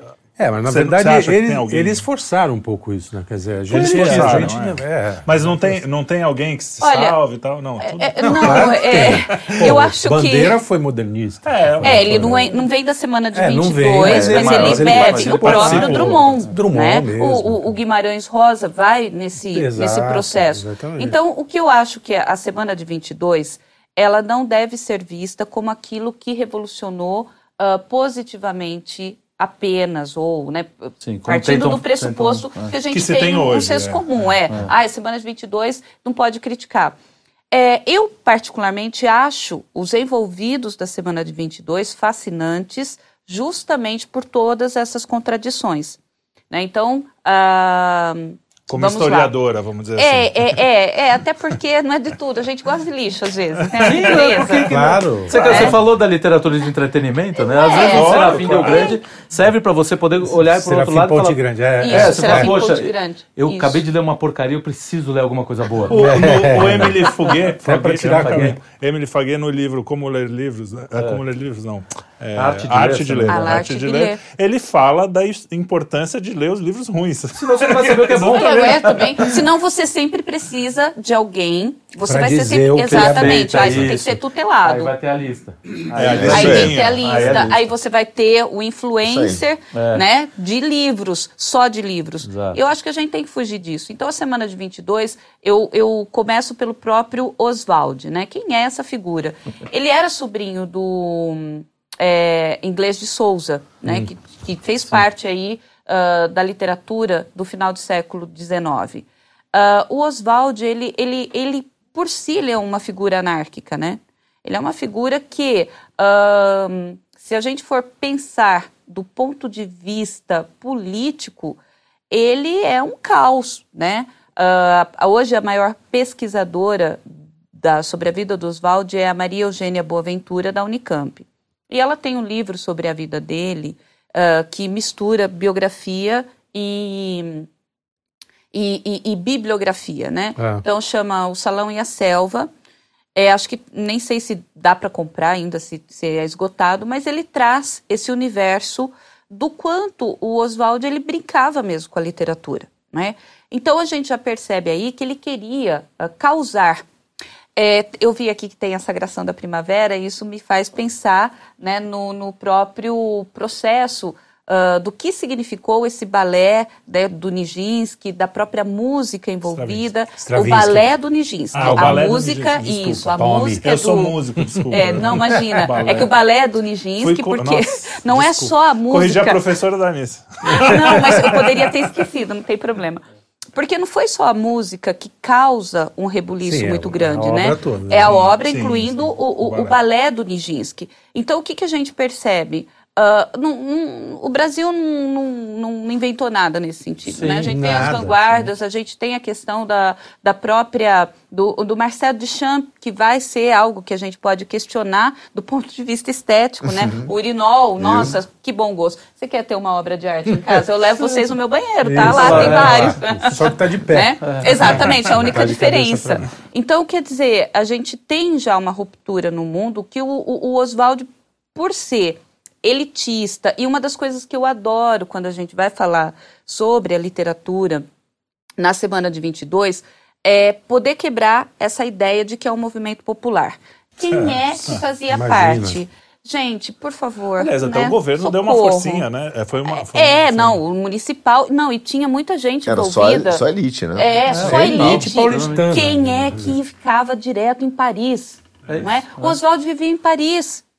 Oswaldo vivia em Paris. Quem era o menos pobre ali era o Mário. Não é muito diferente de hoje, né? Que o pessoal fala assim, Era nome Mas é do povo, exato. é justamente... o- Ma- Do- mas, né? mas tem um negócio interessante que quando a gente olha o movimento, que às, vezes, às vezes a gente tira É, o foto, mais né? pobrinho era o Mário. É, o mais É, pobrinho, é, o que mais não era pobrinho. pobre de tudo. Sim, Sim, sim. Então, a gente, a gente tira foto, mas se você pegar esse ano de 1900 e- ali, de 20 a 24, Uhum. né, você tem alguns momentos que são interessantes. Porque da semana de 22 tem, tem um lado que, que é, chama a atenção, que é essa tentativa de você importar as coisas da Europa, mas criar um Perfeito. sentimento nacional. Exato. Se você pega no lado jurídico, por exemplo, você tinha essa crítica dos civilistas, por exemplo, do Ponte de Miranda, falando isso. Pô, o grande problema nosso é que a gente importa toda hora a Constituição, importa a legislação e não criou nada que fosse autenticamente brasileiro. Você sente uma luta do Brasil em algum momento tentando, Tentando criar ser, a porque sua identidade. Ser ele mesmo. Até É, porque ele estava fazendo criar um- 100 anos de independência. O né? tal Isso. caráter E- é, né? nacional. É, Não e tinha na uma... formação política para da esquerda, que eu até li recentemente presente do nosso editor, é, ele fala lá, você pega da, o início das tradições, o início da tradição de esquerda no Brasil é anarquista, que termina, né, o anarquismo é, é, realmente acaba no Brasil como um movimento forte, ligado aos sindicatos, etc., em 1920. Então você tem toda essa. e a fundação do política. Partido Comunista é em 22. Isso aí. Em 22, exatamente. Exatamente. Entendeu? É, e é engraçado que eu sempre tive essa impressão, o, o Oswald e mesmo o Duchamp, quando eles fizeram as coisas, eles fizeram assim, não, vou sacanear essa galera toda. E o pessoal levou a sério mesmo, até hoje. Eu, o, o Morgan mas o fala, não, Oswald não, se eles se levava. levavam a sério. O tal. Oswald se Será levava. que eles se levavam sei assim? também. O eu acho que Oswald, eu acho sim. que não. E, e- Então, e ele tinha toda o- essa o coisa parecida. Tinha essa assim. pretensão. Não, o cara mete lá o- no, no manifesto o ano 1 da deglutição do Bispo Sardinha. É, não pode se levar a sim. sério, né? Eu acho que o Não tá cara não falando a se... sério. É, o, o problema são as Não, pessoas que começaram a levar isso a sério. Artístico, O meu mas ponto é assim? É- revolucionário. Eu acho que não é levar a sério. É assim, eu acho que não tinha ideia da dimensão de que isso iria tomar. Sim, eu também tenho. Então, eu ele- penso- cara, ele Não, fez mas um é óbvio de repente aquilo explodiu. Ah, Não, sabe? mas aí... Eu, Você eu acha acho que tinha- ele Eu tinha acho essa que noção. tinha, tinha Eu até sim. porque o, Tinha Ele essa investiu. pretensão. o que Ele tinha de midiático na época abraçou, municipal. né? Quer Sim, abraçou pós, né? Sim, mas, Mas cara Não, mas faz eu, eu- eu sempre senti, mesmo na- eh, lendo o- a- as coisas que na escola, eu tive que ler, claro, é, e eu sempre senti uma certa assim, trollagem do cara, assim. É, porque Não, a gente tinha- nunca tinha pensa, trollagem. nunca pensando, uh, se- como o cara virou o Oswald de Andrade, sempre, aí as pessoas vão lá, tupi or not tupi, veja bem, não sei o quê. E o cara... Eu É sei lá, é eu faria é um- uma é um- coisa é um dessa. não, não querendo. é um trocadilho. mas se eu fosse. É um tuiteiro, eu sempre falei, é, o Oswald é um cara que é era ser um ótimo shitpost. tuiteiro. É o maior. Shitposter, E aí é. as pessoas. É como você pegar hoje o tuiteiro e falar, nossa, isso aqui. Isso e é eles litera- fazem isso nova literatura. funk. mas fazia acontecendo de certa é. forma. Eu acho que foi esse o movimento. É, e, e- e ele tinha muito dinheiro, né? Então, assim, é, ele brincava muito ah, com essa questão ah, do que significava romper padrões. Ah, e eu concordo em termos, é, acho que dá para unir essas duas visões. É, o Oswaldo, ele tinha, ah, antes da semana de 22, é, um apartamento em que eles ficavam escrevendo né, a- a- a- algumas coisas. É, tinha, inclusive, ah, uma namorada que acabou morrendo em decorrência, ah, acho que, da perda de um De uma bebê. frase. Não. É, é, é frase não, ela escrita, podia. mas- É, a Daisy, é né? uma. Imagina. Não, é, mas isso mostra, ele, ele, ele se sentia casado com a Daisy, então ele, ele era muito é, intenso né, nas relações dele, e- inclusive da maneira como ele entendia a literatura. Então dizem que, inclusive, quem pediu para vaiarem, para jogar tomate numa apresentação dele, foi ele próprio. Né? Então ele teria adorado. É, é, é, eu acredito que, que para ele era uma grande diversão e que depois ah, ah, se torna algo sério. Né? Ele fez da diversão É. uma profissão. É, a, a pessoa Essa tradição vive, desemboca no tropicalismo, que era mais ou menos isso, que É, era é. para provocar mesmo, entendeu? O Zé Celso lá jogando bosta na- nas pessoas na, É, na é. plateia, É, entendeu? Super teatro. Aquelas Super coisas de teatro, cinco é, horas e meia de, de pé. É, Deus quem já me passou por isso sabe. o- Você já foi, né? Numa Já. coisa- Eu nunca tive de tortura melhor. fugi. Você foi? Você foi, mas perdeu a aposta ou foi de livre espontânea? Foi porque É, quis, não, né? que fez Isso me cheira né? a rabo de saia. Vi, um- vi uns peitinhos na minha cara. Assim, foi- não, não posso dizer que foi uma experiência de tudo ruim, mas, Mas cinco horas é muito mas tempo. cinco horas é pra ver dois peitinhos. é muito é, É muita Não- não- Porque você tem que ver todo o resto, do né? Lado, do isso- lado tinha uma casa Isso de é strip que você pagava 5 reais e via isso. Não precisava demorar tanto. Né? cara. Foi realmente é uma experiência Mas assim, a pessoa. Humilhante, essa é a Humilhante. palavra. É, mas a Não pessoa, a pessoa muda com o tempo, né? Então, provavelmente ele começou. ah, tudo bem, tinha até pretensões de Ele ser não mudou. famoso, sei lá. Mas aí começou Ele brincando. foi se tornar comunista. E, e as pessoas Pior. começar a levar o cara a sério e o cara começa a Começa a acreditar levar no a que os outros falam. Quanto a MPB é isso hoje. É, os caras se acham intelectuais. Chico Buarque, todos eles se acham os intelectuais porque todo mundo do lado falando durante 40 anos que o cara é intelectual, o cara Ele acaba acredita, né? É, normal. Talvez tenha esse caminho também, né? É, e- e, e, aí vem uma coisa ah, sobre o, o grande romance, né? Onde é que está o nosso romance de formação de fato, né? Onde é que parou? Por que que parou? Eu me recordo a primeira vez que eu li Amar Verbo Intransitivo, Uhum. que é do Mário. Eu não sei se vocês já leram, se Eu gostaram, passei enfim. por esse, Li, É, por esse é. sofrimento também, quase igual o Zé Olha, tinha- eu, eu, eu Ah, não é. gostei. Achei Ele, tão- ele, ele, então, achou ele eu não acho que é. Ah, eu não achei ruim, Sim. mas ele me deu a seguinte sensação, ah, porque a história é, né, do, do, do Carlos, e tem algumas coisas no, no livro, é, Carlos, É, Teve mais é, essa. com a, a, a governanta alemã que vai apresentá-lo aos prazeres da carne, melhor dentro de casa que no bordel, ou Uhum. se envolver ah, com dois peitinhos qualquer que de repente Sim. possa trazer algum problema. Mas maior. o cara perdeu os prazeres da cara com a governanta alemã. Eu acho que é só A isso, já é essência A da piada, né? exatamente. Fraulein, né? É, é, e, e- e ela já tinha lá seus 35 anos, enfim.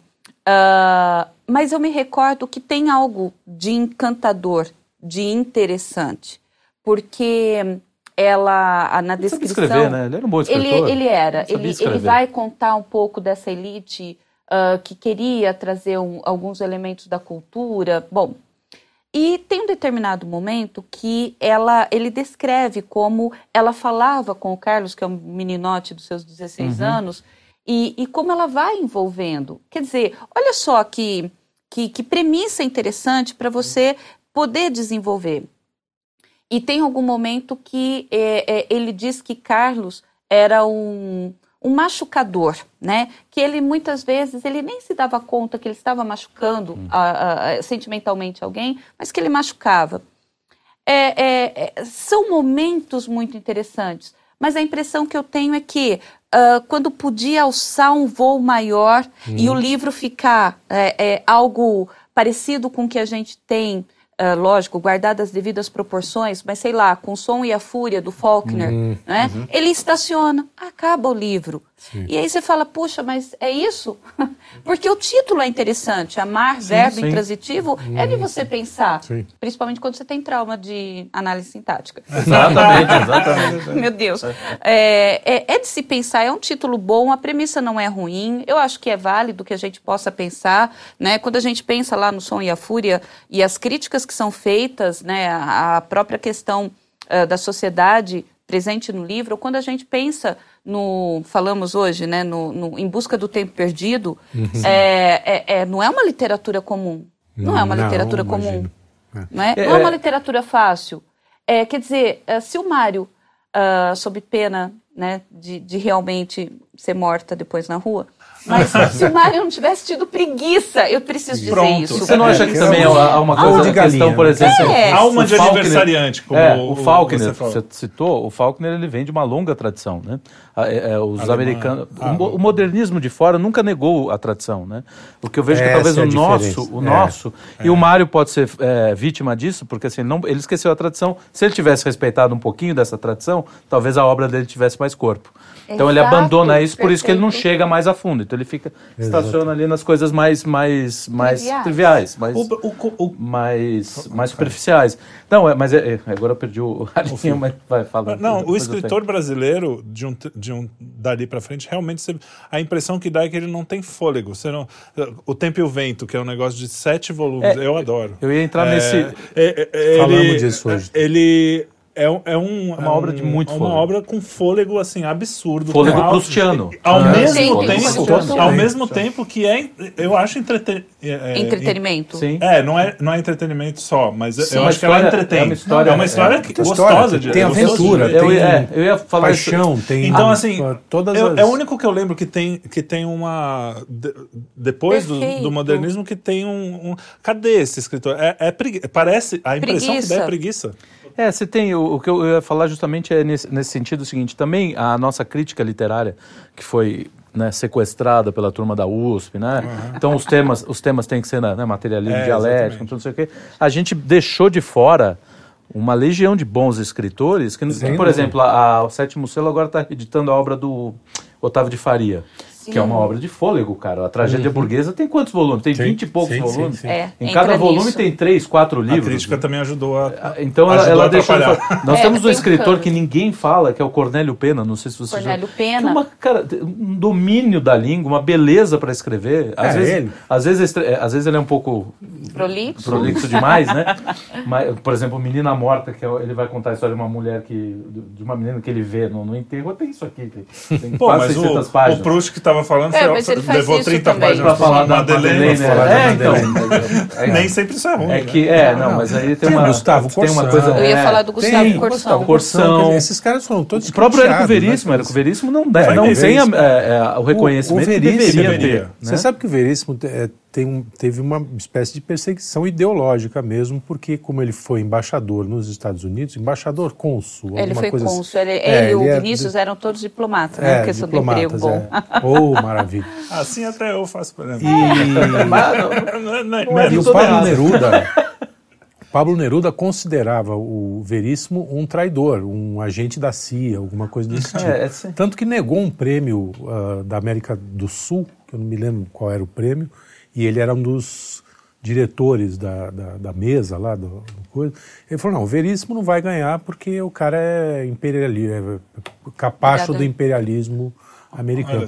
Então até ele foi, teve Então, uma patrulha ali para um cara que, porra, Então a ideologia E é- detonou nessa E quem tem feito esse trabalho maravilhosamente bem de resgate é o Gurgel, né? O Tá pegando faz todos isso. esses Sim, casos e tá... Gurgel, Então, pô, o. Herberto Salles está voltando a ser lido, né? É, muito Olavo, que Corsão, Olavo gostava também, muito, né? o Gustavo Corsão, o Josué Montelo, José é, Montelo. Marques Rebelo. Você tem uma tradição literária, o próprio Pedro Nava, que também, cara, Sim, é sim. deixado de lado. Você tem uma baita de uma tradição Não, literária Pedro no Brasil, falar tem em de fôlego. fôlego, de É, fôlego. fôlego, Pedro Pedro Nava Nava Tudo tem isso, não, o José Montelo tem uma penca de sim, livro. também. né, de li- os diários dele, né, os diários do José Montelo são Sim, todos desses. sim, sim. Então, tem- não é que não tinha. Não tem, não é, que não tem, o é que vestibular não colocava na listinha. Esqueceu. e- Não, e aí de fora. ninguém mais lê. Deixou e de aí fora. você não tem mais publicação. Então, mas é, é, isso é uma. Essa é a não nossa sei se você sabe é, me dizer, porque você não é exatamente do mercado de- Editorial, editorial.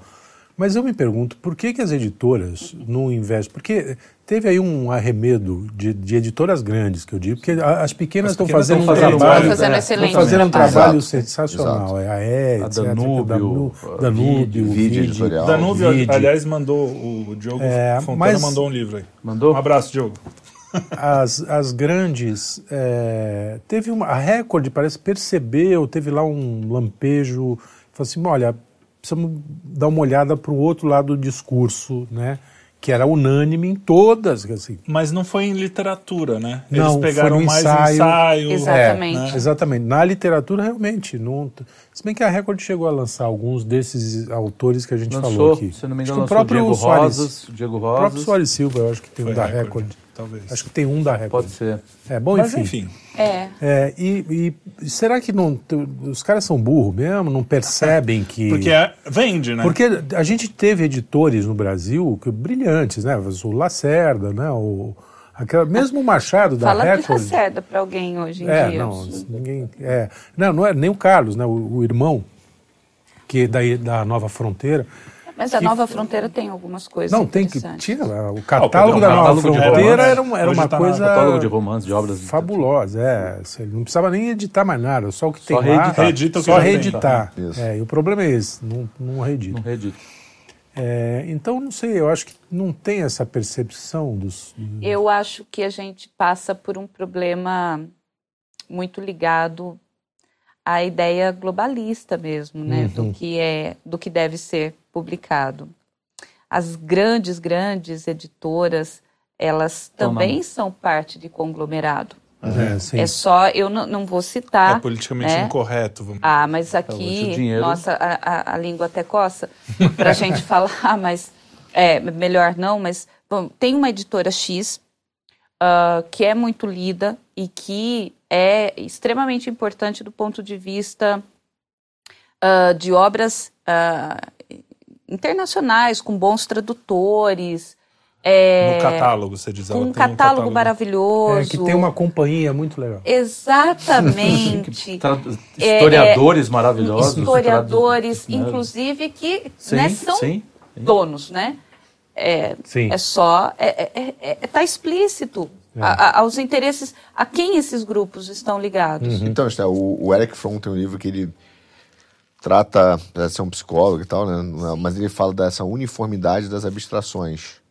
Você acha que é exatamente isso? Que é- é- esse globalismo levou uma uniformidade da abstração, que você vê a mesma, a mesma ideia focada na- nos livros, no cinema, na cultura em geral e, e remete sempre à mesma... É porque é a área Epicentro, cultural, né? Porque a gente percebe o From, e é interessante que seja o From, né? É, é, vindo ele do meio em que ele vive, né? Exato. Mas é a mesma coisa do Walter Benjamin. Não tem como a gente não achar Uhum. interessante algumas coisas. E a mesma coisa do, né? do Todorov, né?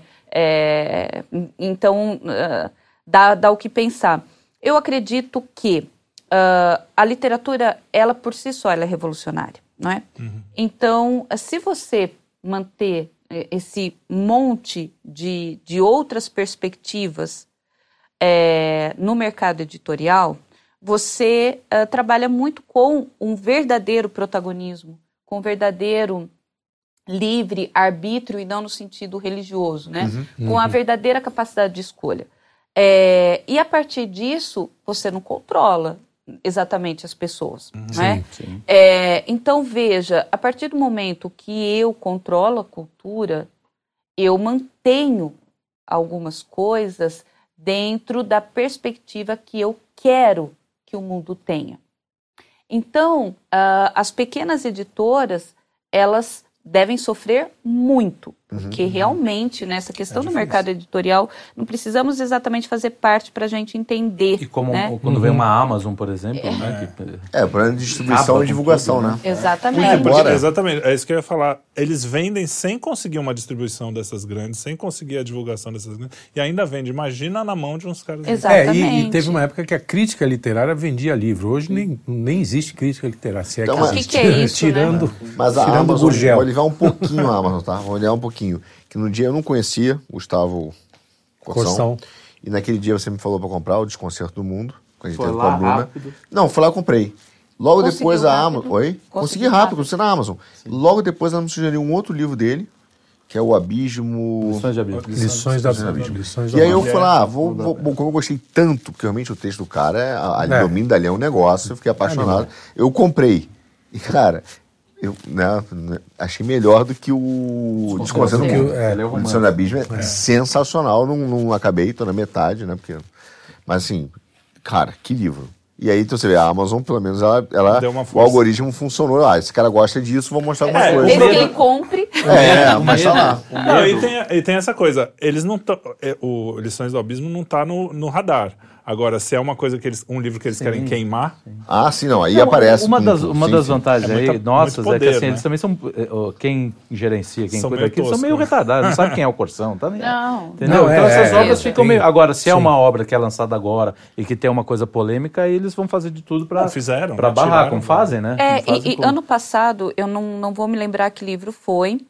Uh, mas essa essa referência, essa bendita né, editora, é, republicou um livro que tinha algum trecho que não era politicamente correto. Ah, Ela veio a público pedir desculpas e retirou do mercado. Ah. Eu não me recordo que livro que é. Baboseira é Então, Quer dizer, é patrulhamento, censura. É, exato, é, exato. É, é, é, então, é e muito falam complicado. tanto da censura, né? Então, então Agora, mas não, aí não é censura. Porque, por isso que eu falei que é uma coisa muito 1984. Tem um determinado momento no livro, e eu sei que vocês devem lembrar, é, que eles reformam totalmente a língua, né? A nova Sim, língua é nesse sentido. Nova língua. É, que, e a gente não percebe o quanto... Uh, eles não nós... tratam como censura, né? Exatamente. Né? Não, isso não é censura, isso é democracia. É, é gente, liberdade é escravidão, Sim. guerra é paz, é, né? É, então... Esté, o, como você atribui...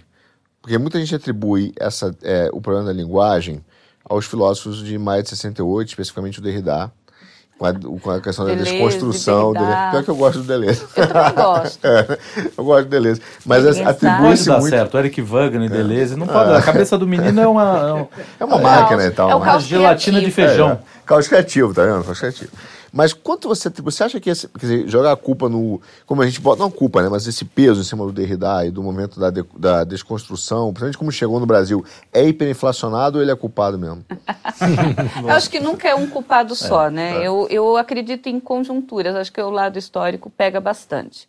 É, eu, eu diria que a gente tem a questão do giro linguístico já com Wittgenstein, né? Então, a questão da, da linguística a, a ideia da linguística como algo que, que seja necessário, mas ao mesmo tempo a gramática formal não é necessária, a norma culta da língua é elitista, ela não é uhum. necessária. É, de novo, é um processo esquizofrênico.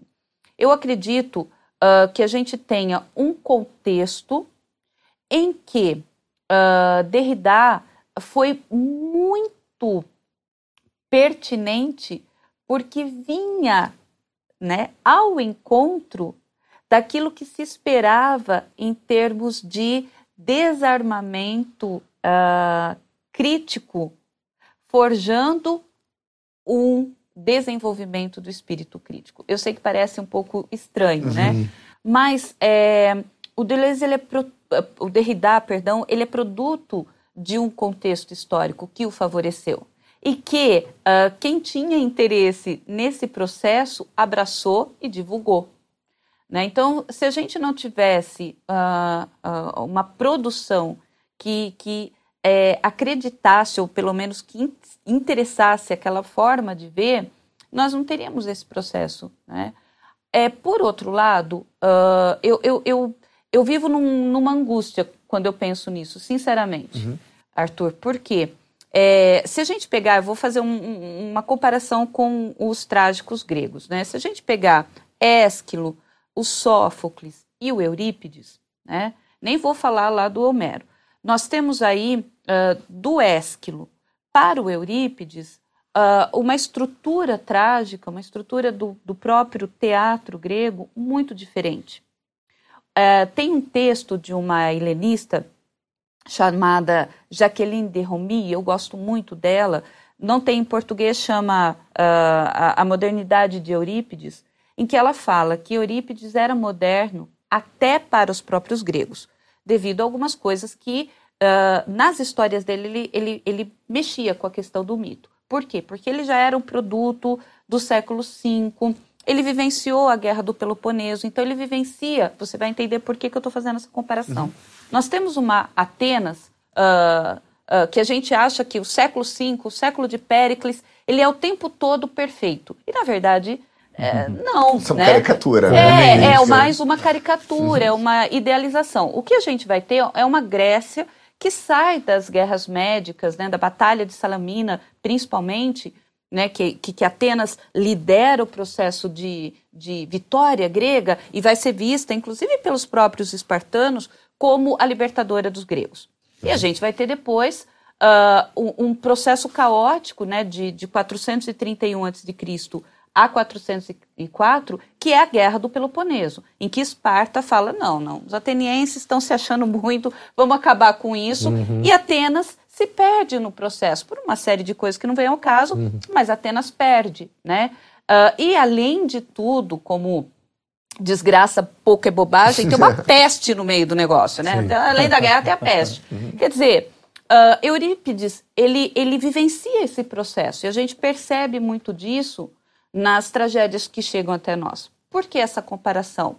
É, Eurípides é um pouco o retrato do seu tempo, né? É, ele, ele lidava é, é, em vários momentos uh, na própria estrutura da, da, da, dos diálogos que a gente vê em Eurípides, é, é, tem um, toda uma questão dos sofistas, tem toda uma questão do que ele entendia como ser sendo necessário é, trazer de discussão sobre aquela sociedade, enfim. E chegamos em 68. Se a gente pegar 1968 do ponto de vista histórico, é um ano extremamente caótico, né? Uhum. A gente vai ter o maio uh, na, na, na França, França, a gente vai ter o, o, o AI-5 aqui. O AI-5, dia 13 de dezembro. Nós vamos ter a própria Primavera de Praga, quer dizer, o próprio bloco soviético Sim. vai ter a sua segunda crise, né? A primeira foi em 1956. E aí a gente vai ter uh, ah, 1968, a Primavera de Praga, muito menos importante que a de 56 na Hungria, né? Uhum. O levante húngaro. Mas um marco. Sim. Então, quer dizer, 68... É verão, do amor. Exatamente. Os Estados Unidos, é, exatamente. É, é, exatamente. Inclusive é o ano que o Martin Luther King morre. Sim. É, o destoque é 69. É, não, é, mas está tá preparando aí né, a questão toda de uma série de críticas contra o Vietnã. Monte Pop deve ser 67. é, o, o próprio Bob uh, Kennedy morre em 68, quer dizer, as eleições estavam quentes naquele processo. o mundo inteiro estava meio fervilhando. Tá, assim, exato. Borbulhando, é, né? Então, esse, é, é, é, o Derrida, ele não é exatamente o protagonista. Eu diria que ele é o produto, ele foi abraçado. Uhum. Agora, é claro, cabe, de alguma forma, a nós né, resistirmos a esse processo, tirarmos a gravata borboleta e entendermos que muitas vezes é necessário entender que não é todo mundo que vai querer comprar livro, porque muitas vezes a pessoa vai ter que comprar o passe para chegar no trabalho. Claro. Entendeu? A gente precisa dar um sentido prático para a cultura, porque senão pop, a gente né? cai no mesmo maldito elitismo que a gente critica. Né? Só que com um viés ah, do outro Do lado. lado, né? Então, nesse sentido, eu acho que ele tem participação. Mas não dá para culpar apenas ele.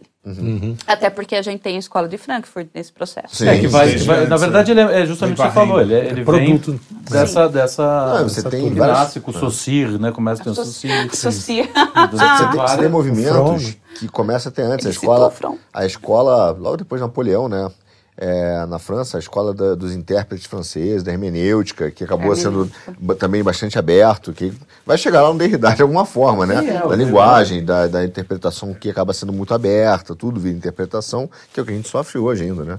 É. Quer dizer, a França é um isso. problema. É, começa a Revolução Francesa. França. Literariamente, mais ou menos. Proust. É, Proust já deu. salve. Só precisava disso. Flaubert. Proust, Proust, Flaubert, Flaubert. Flaubert, Flaubert. Tá bom. Balzac, os caras começam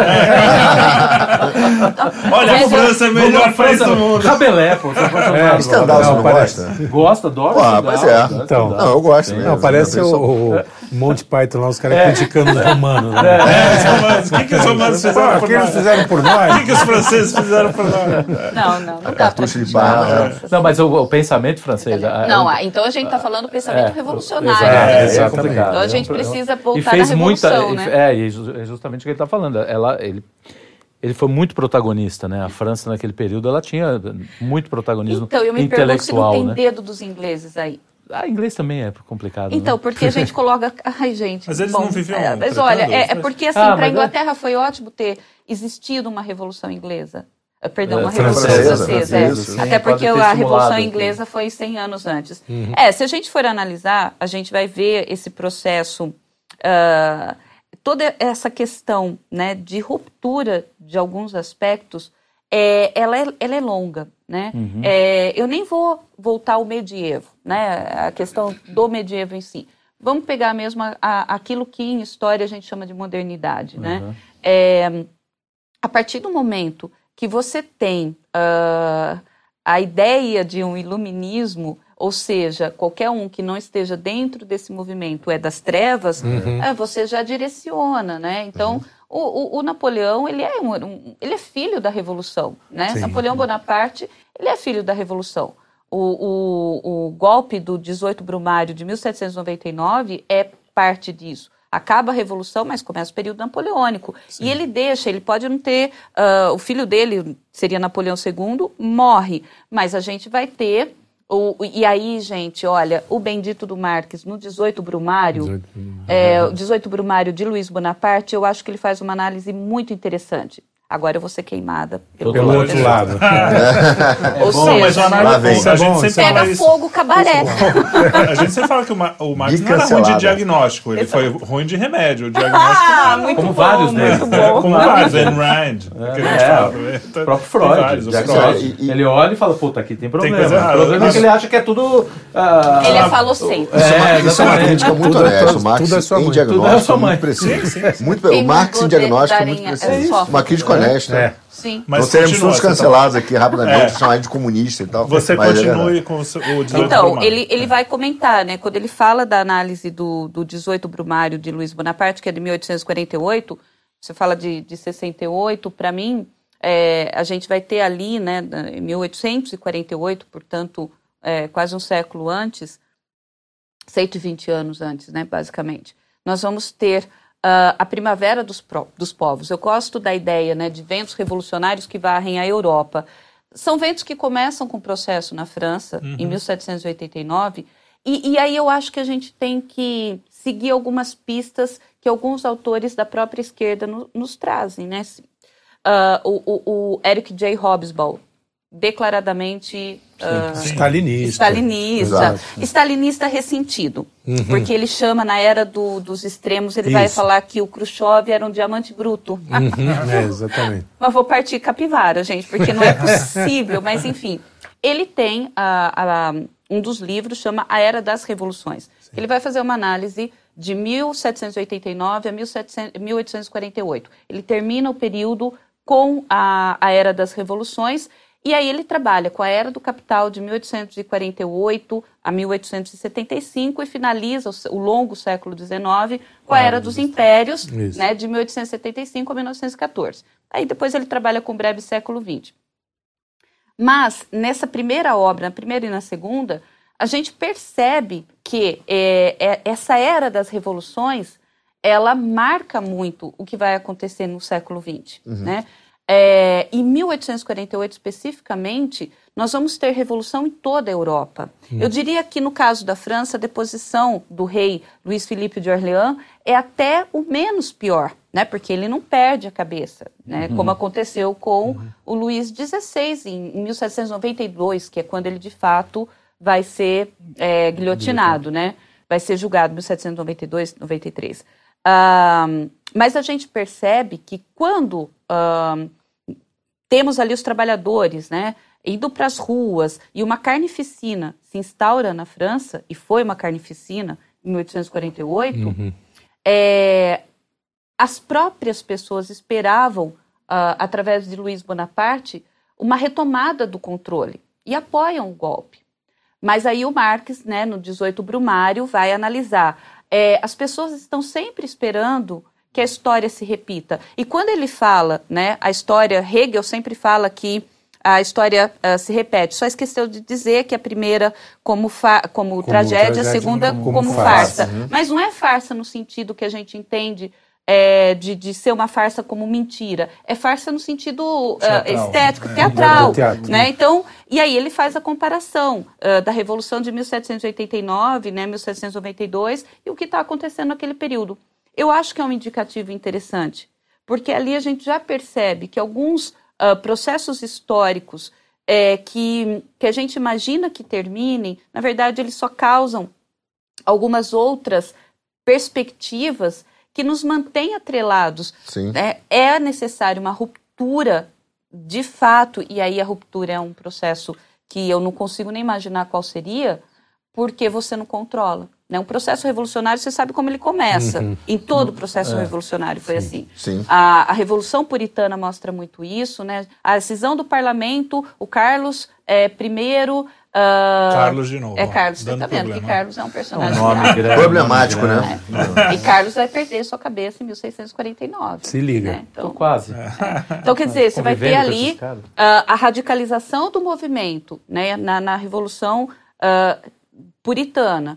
Depois a gente tem os Stuarts voltando, né? mas vai ter uma outra revolução que daí é controlada, porque na verdade é um golpe de Estado. Uhum. Que aí a gente tem é, a, a, a, ascensão de Guilherme de Orange e todo o processo de uma monarquia parlamentarista.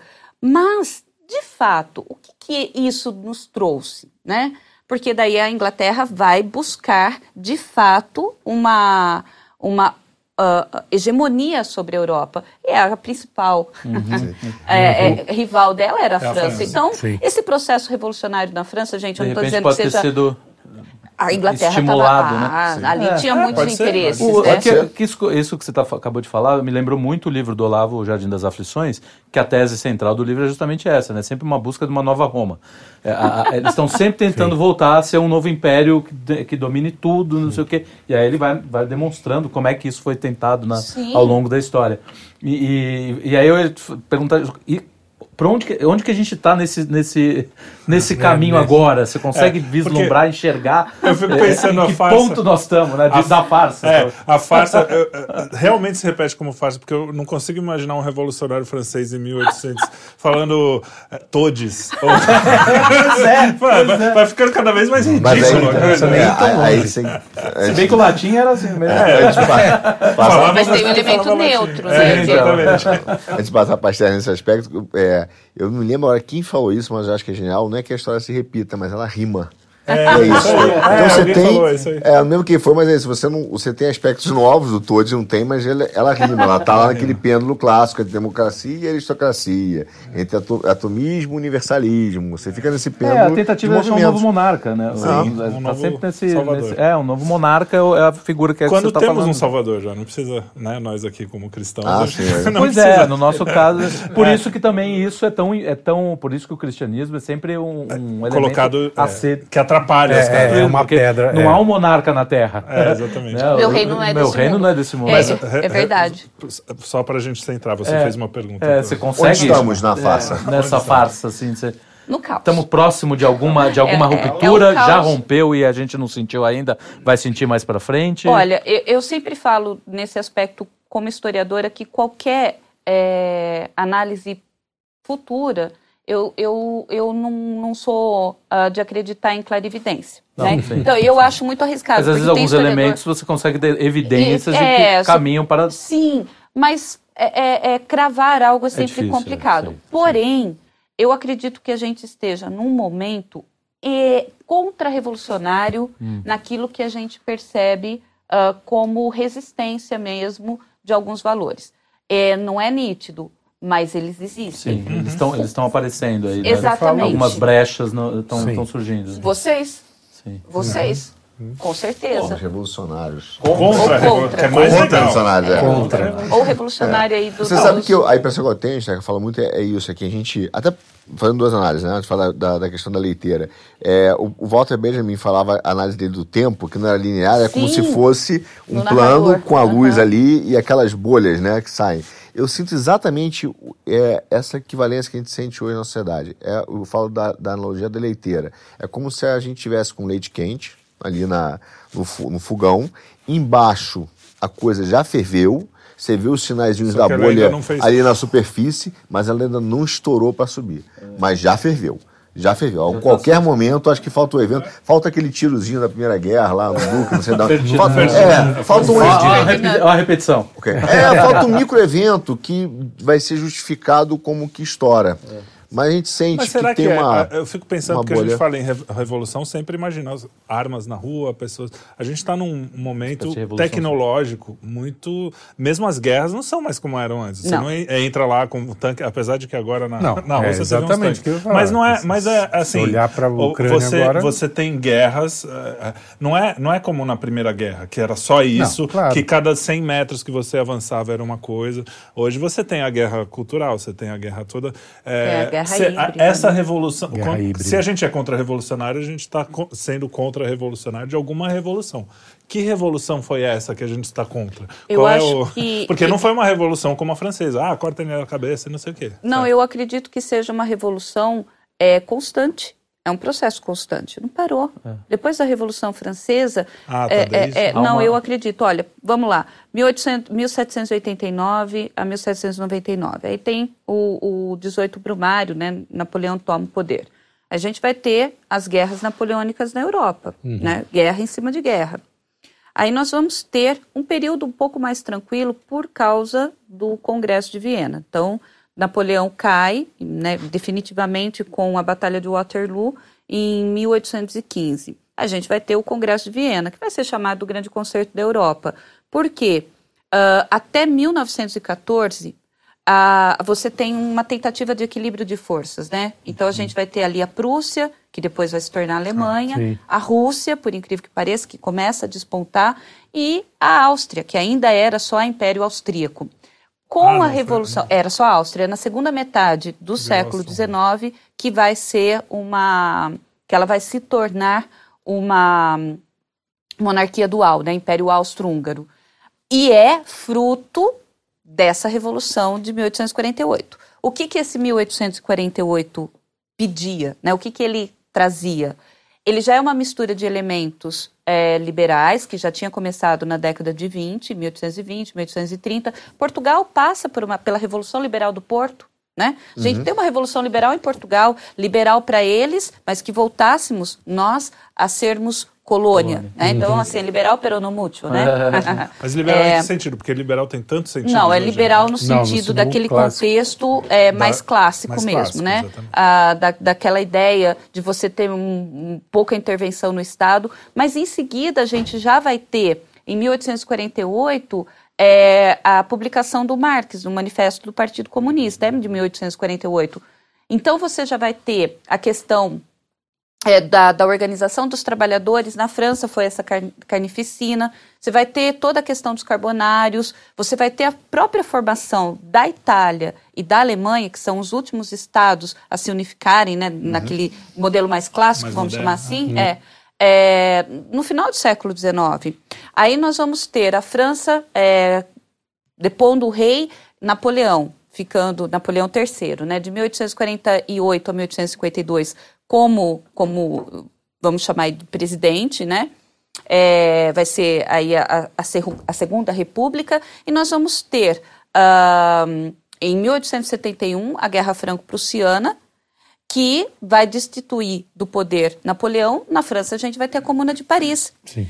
É, e aí, é claro, para a Alemanha foi ótimo, porque isso permite, inclusive, que ela consolide o processo de formação né, do, do Estado alemão. Né? A gente vai ter o segundo Reich, né? que vai durar de 1871 a 1918, 19, que é quando a gente tem o final da Primeira Guerra.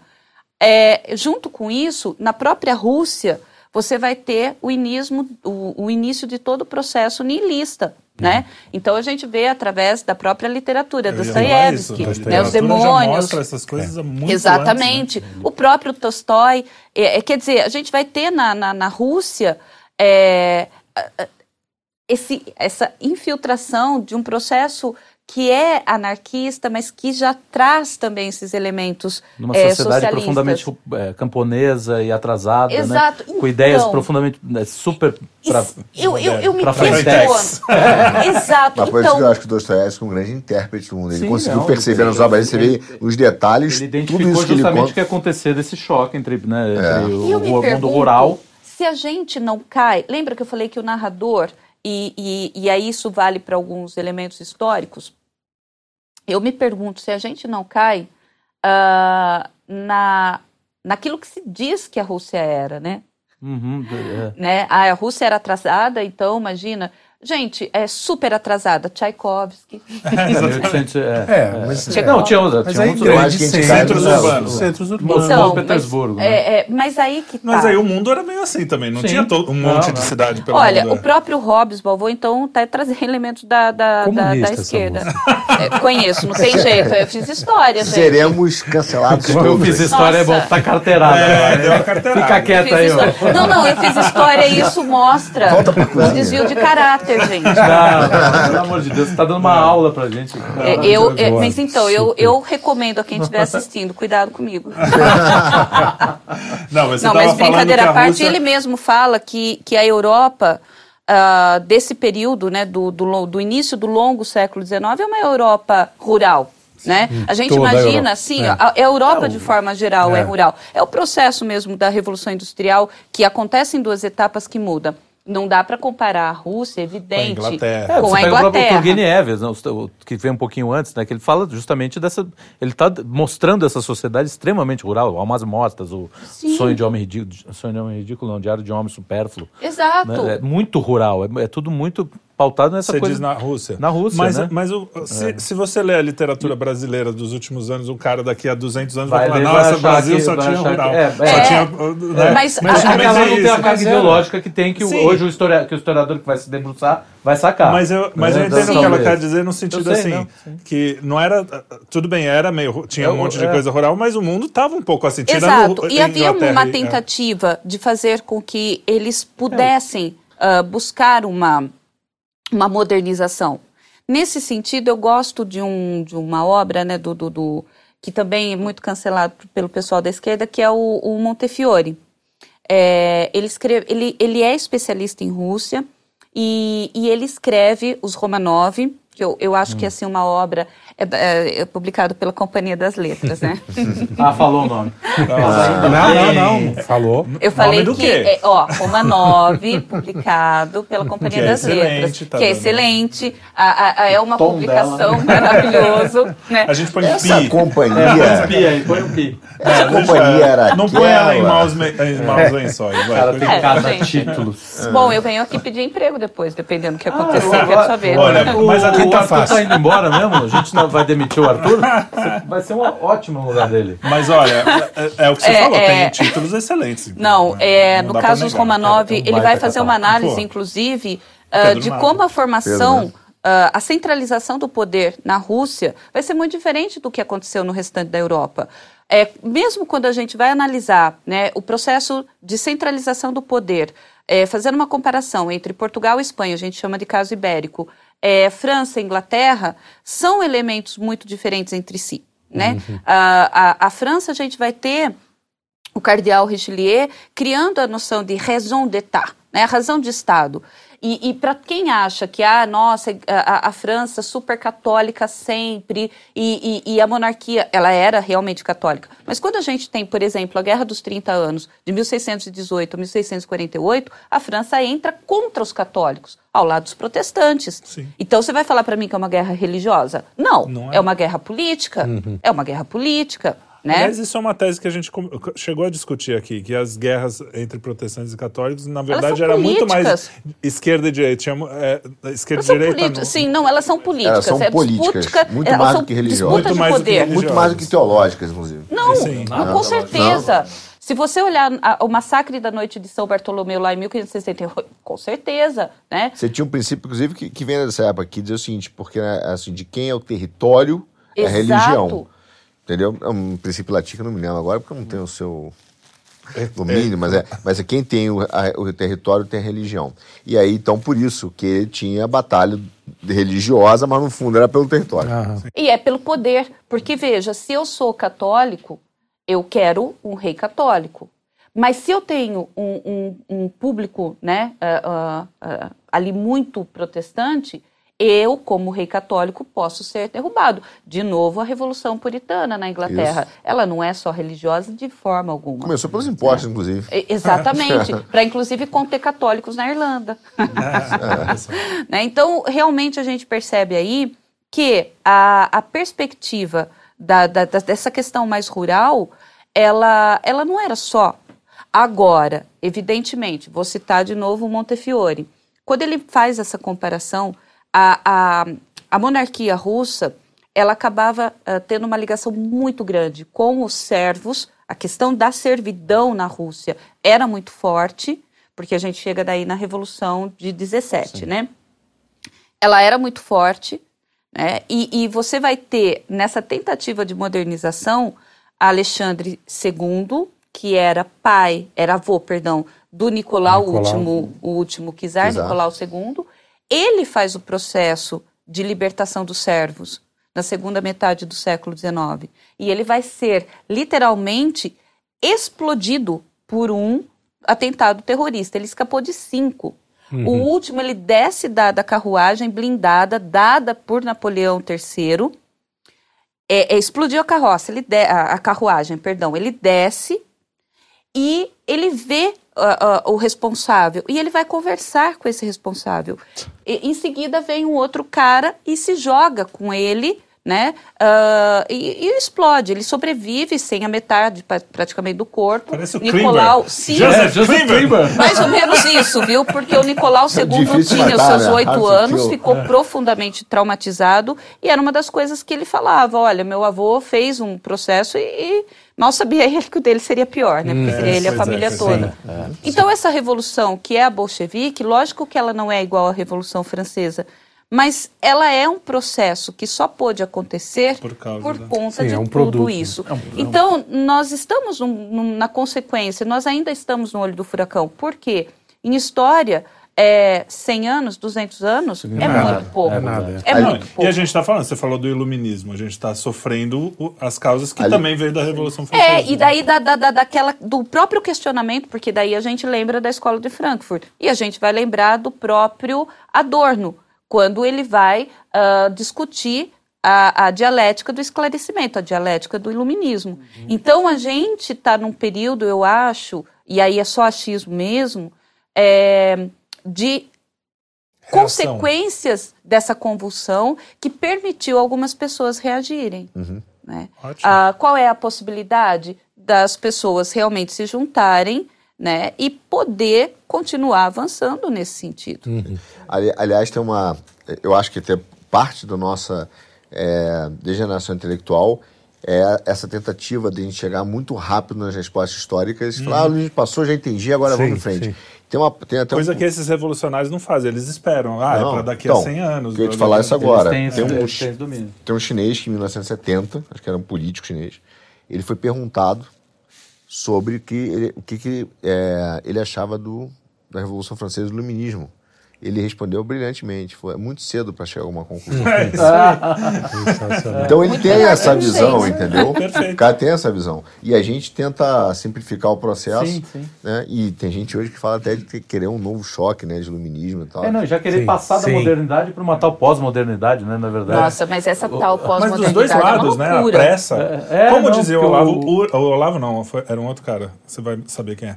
Urge ter paciência. É, é urgente ter paciência. O- Ah, um cara de Saramago. Não, não, não.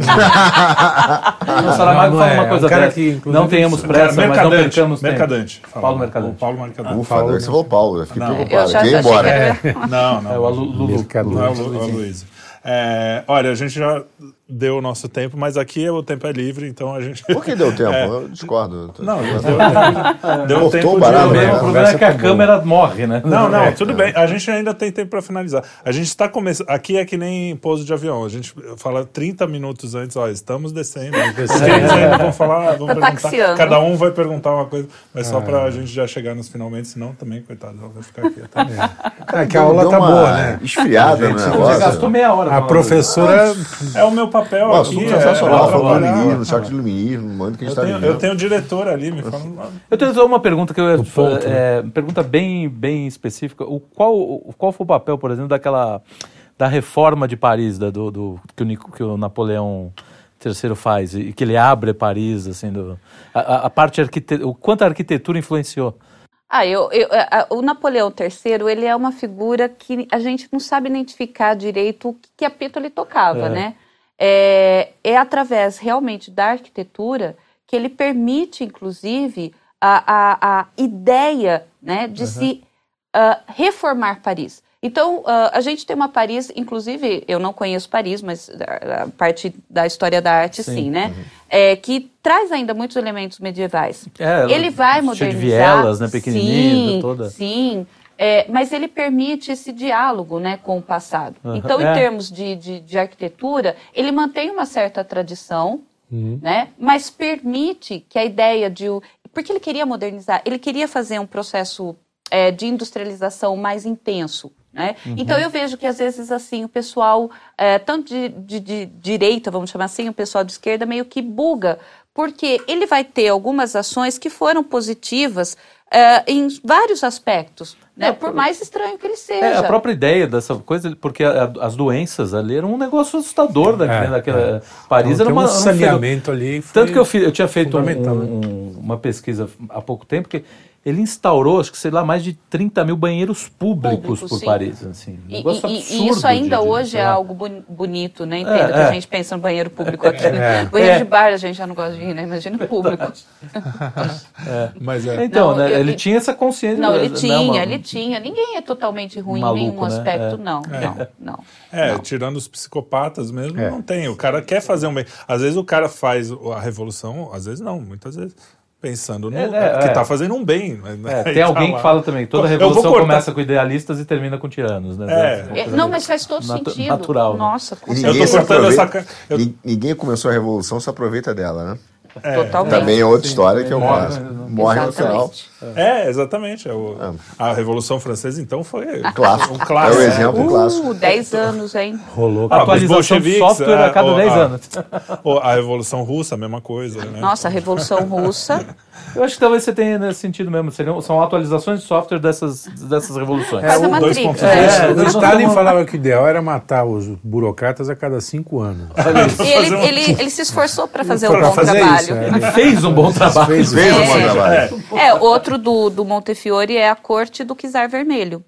Ele chama o Stalin de um Czar Vermelho. Sim. Chama a corte do Czar Vermelho. Tá. É muito legal, não, vale a pena. Você acha que os países têm uma, uma como é que se diz, um destino, assim, por exemplo, a Rússia tem essa coisa, sempre vai, russa, vai né? acabar um czar ali, mesmo que ele seja eleito, mesmo que... Um Putin, ah, né? é, exatamente. A Inglaterra sempre vai ter um rei, mesmo que eles... é, você acha que os países têm O Brasil sempre vai ter essa. Sempre figura vai ter os-. Sempre vai ter carnaval. Espero É. que não, né? Quando eu penso no Dom Pedro I, não Dom É, Pedro é verdade, não. a gente já teve Mas bons, é, eu né? brinco, mas eu gosto do, do, do- do primeiro e segundo reinado. É, é- faz parte da- do imaginário.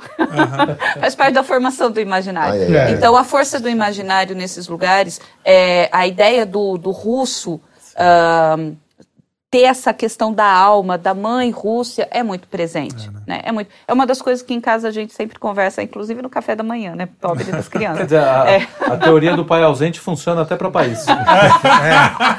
É, olha, aí a gente vê como Sófocles era bom no que ele analisava, viu? Pois é, pois é. É, é, sim, eu acredito. É, a gente E- nem falou muito, do, nem aprofundou essa questão do, no- né, do- do Da- teatro grego. Da, Não, tem muita coisa. Aliás, você, coisa. eu vou, eu vou fazer, sugerir... não, programa voltar, fazer o dois. É, Programa entre dois, no. Instagram da Marister. É muito legal. Ela Ah, fala sobre isso. obrigada. É, é gostoso de ler, não é aquela coisa Ah. acadêmica. Não é É? Pode ser acadêmico, mas sem ser É, sem. Muito legal. Eu agradeço. É, muito já que a obrigada. gente não conversou sobre o assunto, a- acompanhe. Acompanhe, mas, É, porque mas só volta, de tem história, que voltar. por é. exemplo, é, Obrigada, interminável, né? A Não, gente tem adora história. coisa. A gente, ao contrário dos alunos que você não conseguia, a gente adora. A gente adora história. Não, mas Agora, olha, os né? gostam. Não, mas assim, Mas sempre tem aluno que, que faz a gente acreditar na profissão. Sempre É, tem aluno bom. É. Então, as últimas perguntas. Luigi, começa com você. Eu só quero agradecer pela aula. Você é uma excelente professora.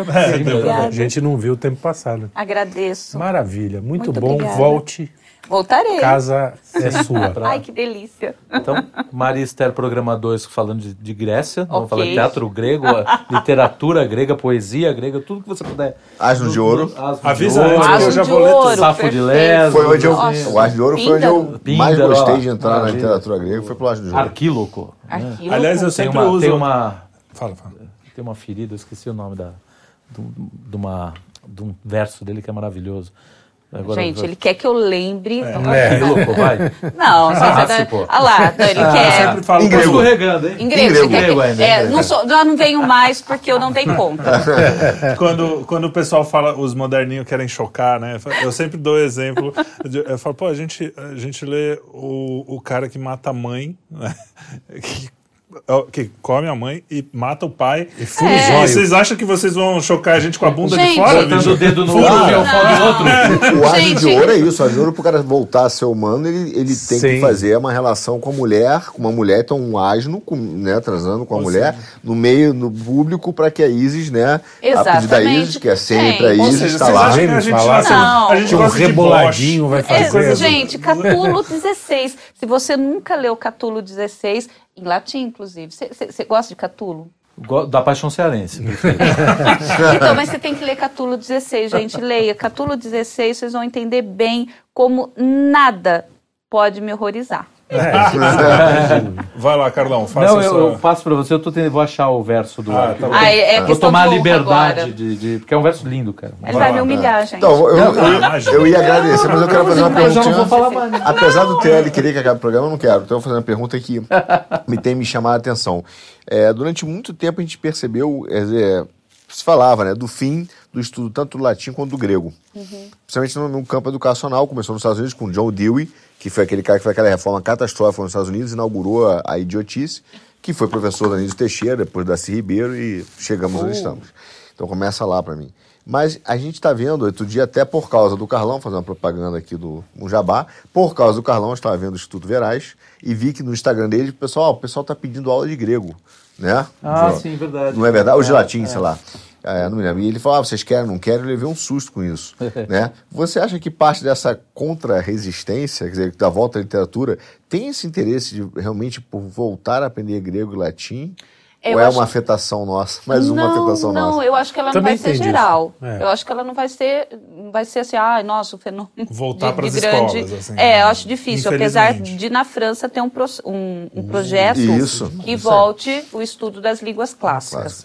Imagina. Aqui eu acho que é- se a gente voltasse a ter eh, a Se tivesse língua português e portuguesa, matemática já tava bom. Eu já daria por satisfeita. estava bom. é. Mas é, é, a gente percebe, inclusive, de novo pelo mercado editorial, em que sentido? Uh, por exemplo, tem uma editora que ela é, ela é muito novinha, chama Editora Minema, que ela tem feito questão de lançar é, um, é, é, junto com a Atelier.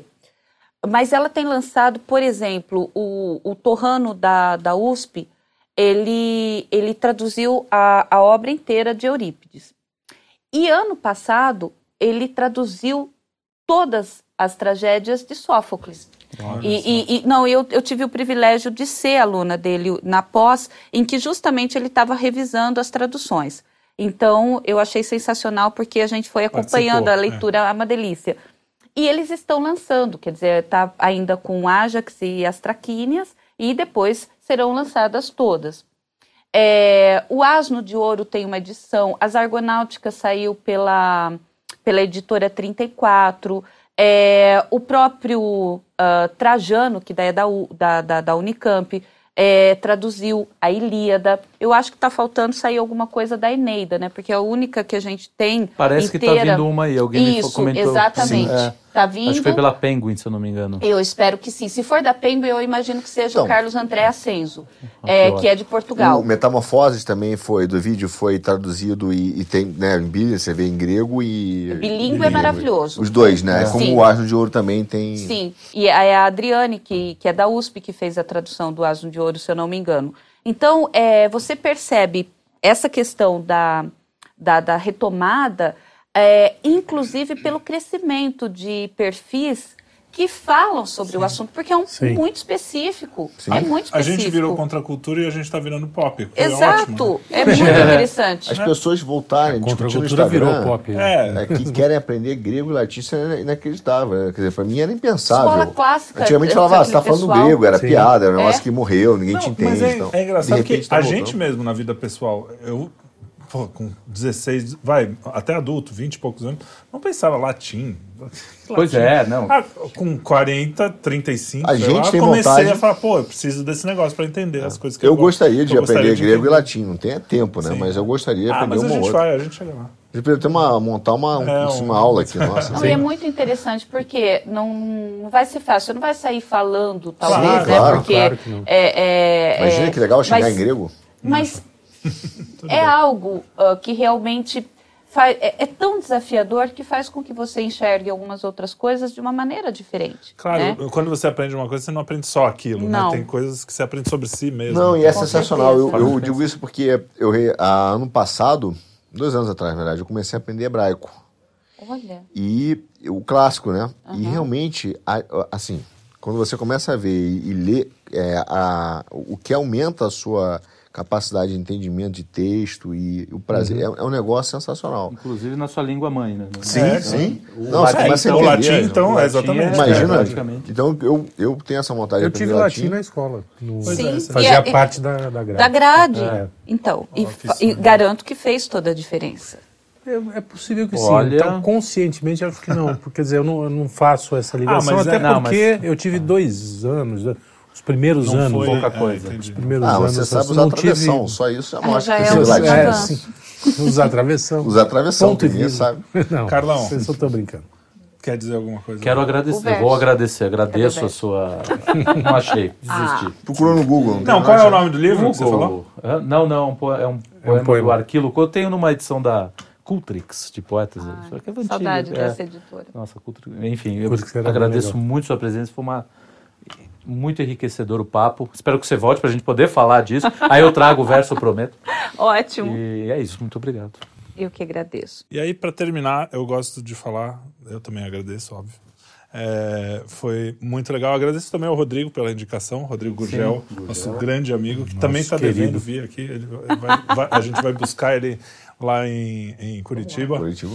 É, e queria saber assim eu sempre gosto de terminar com essa uma coisa meio do futuro. Você tem esperança na educação? Você como professor ali, você acha assim, ah, tudo bem, tá uma bagunça, a gente sabe que tem muito trabalho para fazer, mas por exemplo, esse, esse renascimento, vamos dizer assim, das, da, do interesse pelo, pela cultura clássica, pelo, pela literatura, você acha que isso é um sinal de que a gente pode ter uma, uma chance de não virar um bananão de vez e acabar isso aqui?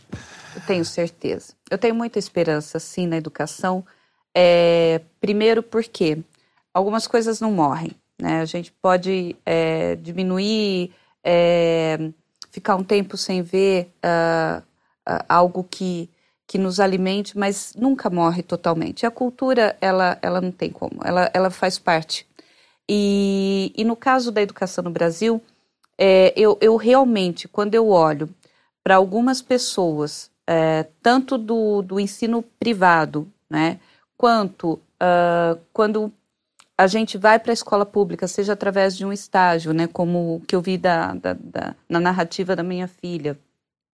Quando eu vejo que alguns jovens que podiam fazer outros cursos optam ainda em serem professores, é, não tem como não acreditar. Quando eu acompanho o seu Instagram, Obrigado. porque você faz um trabalho de fato que não é de gabinete e que não é também uh, algo que a gente perceba ser apenas para marcar ponto. Eu sinto honestidade.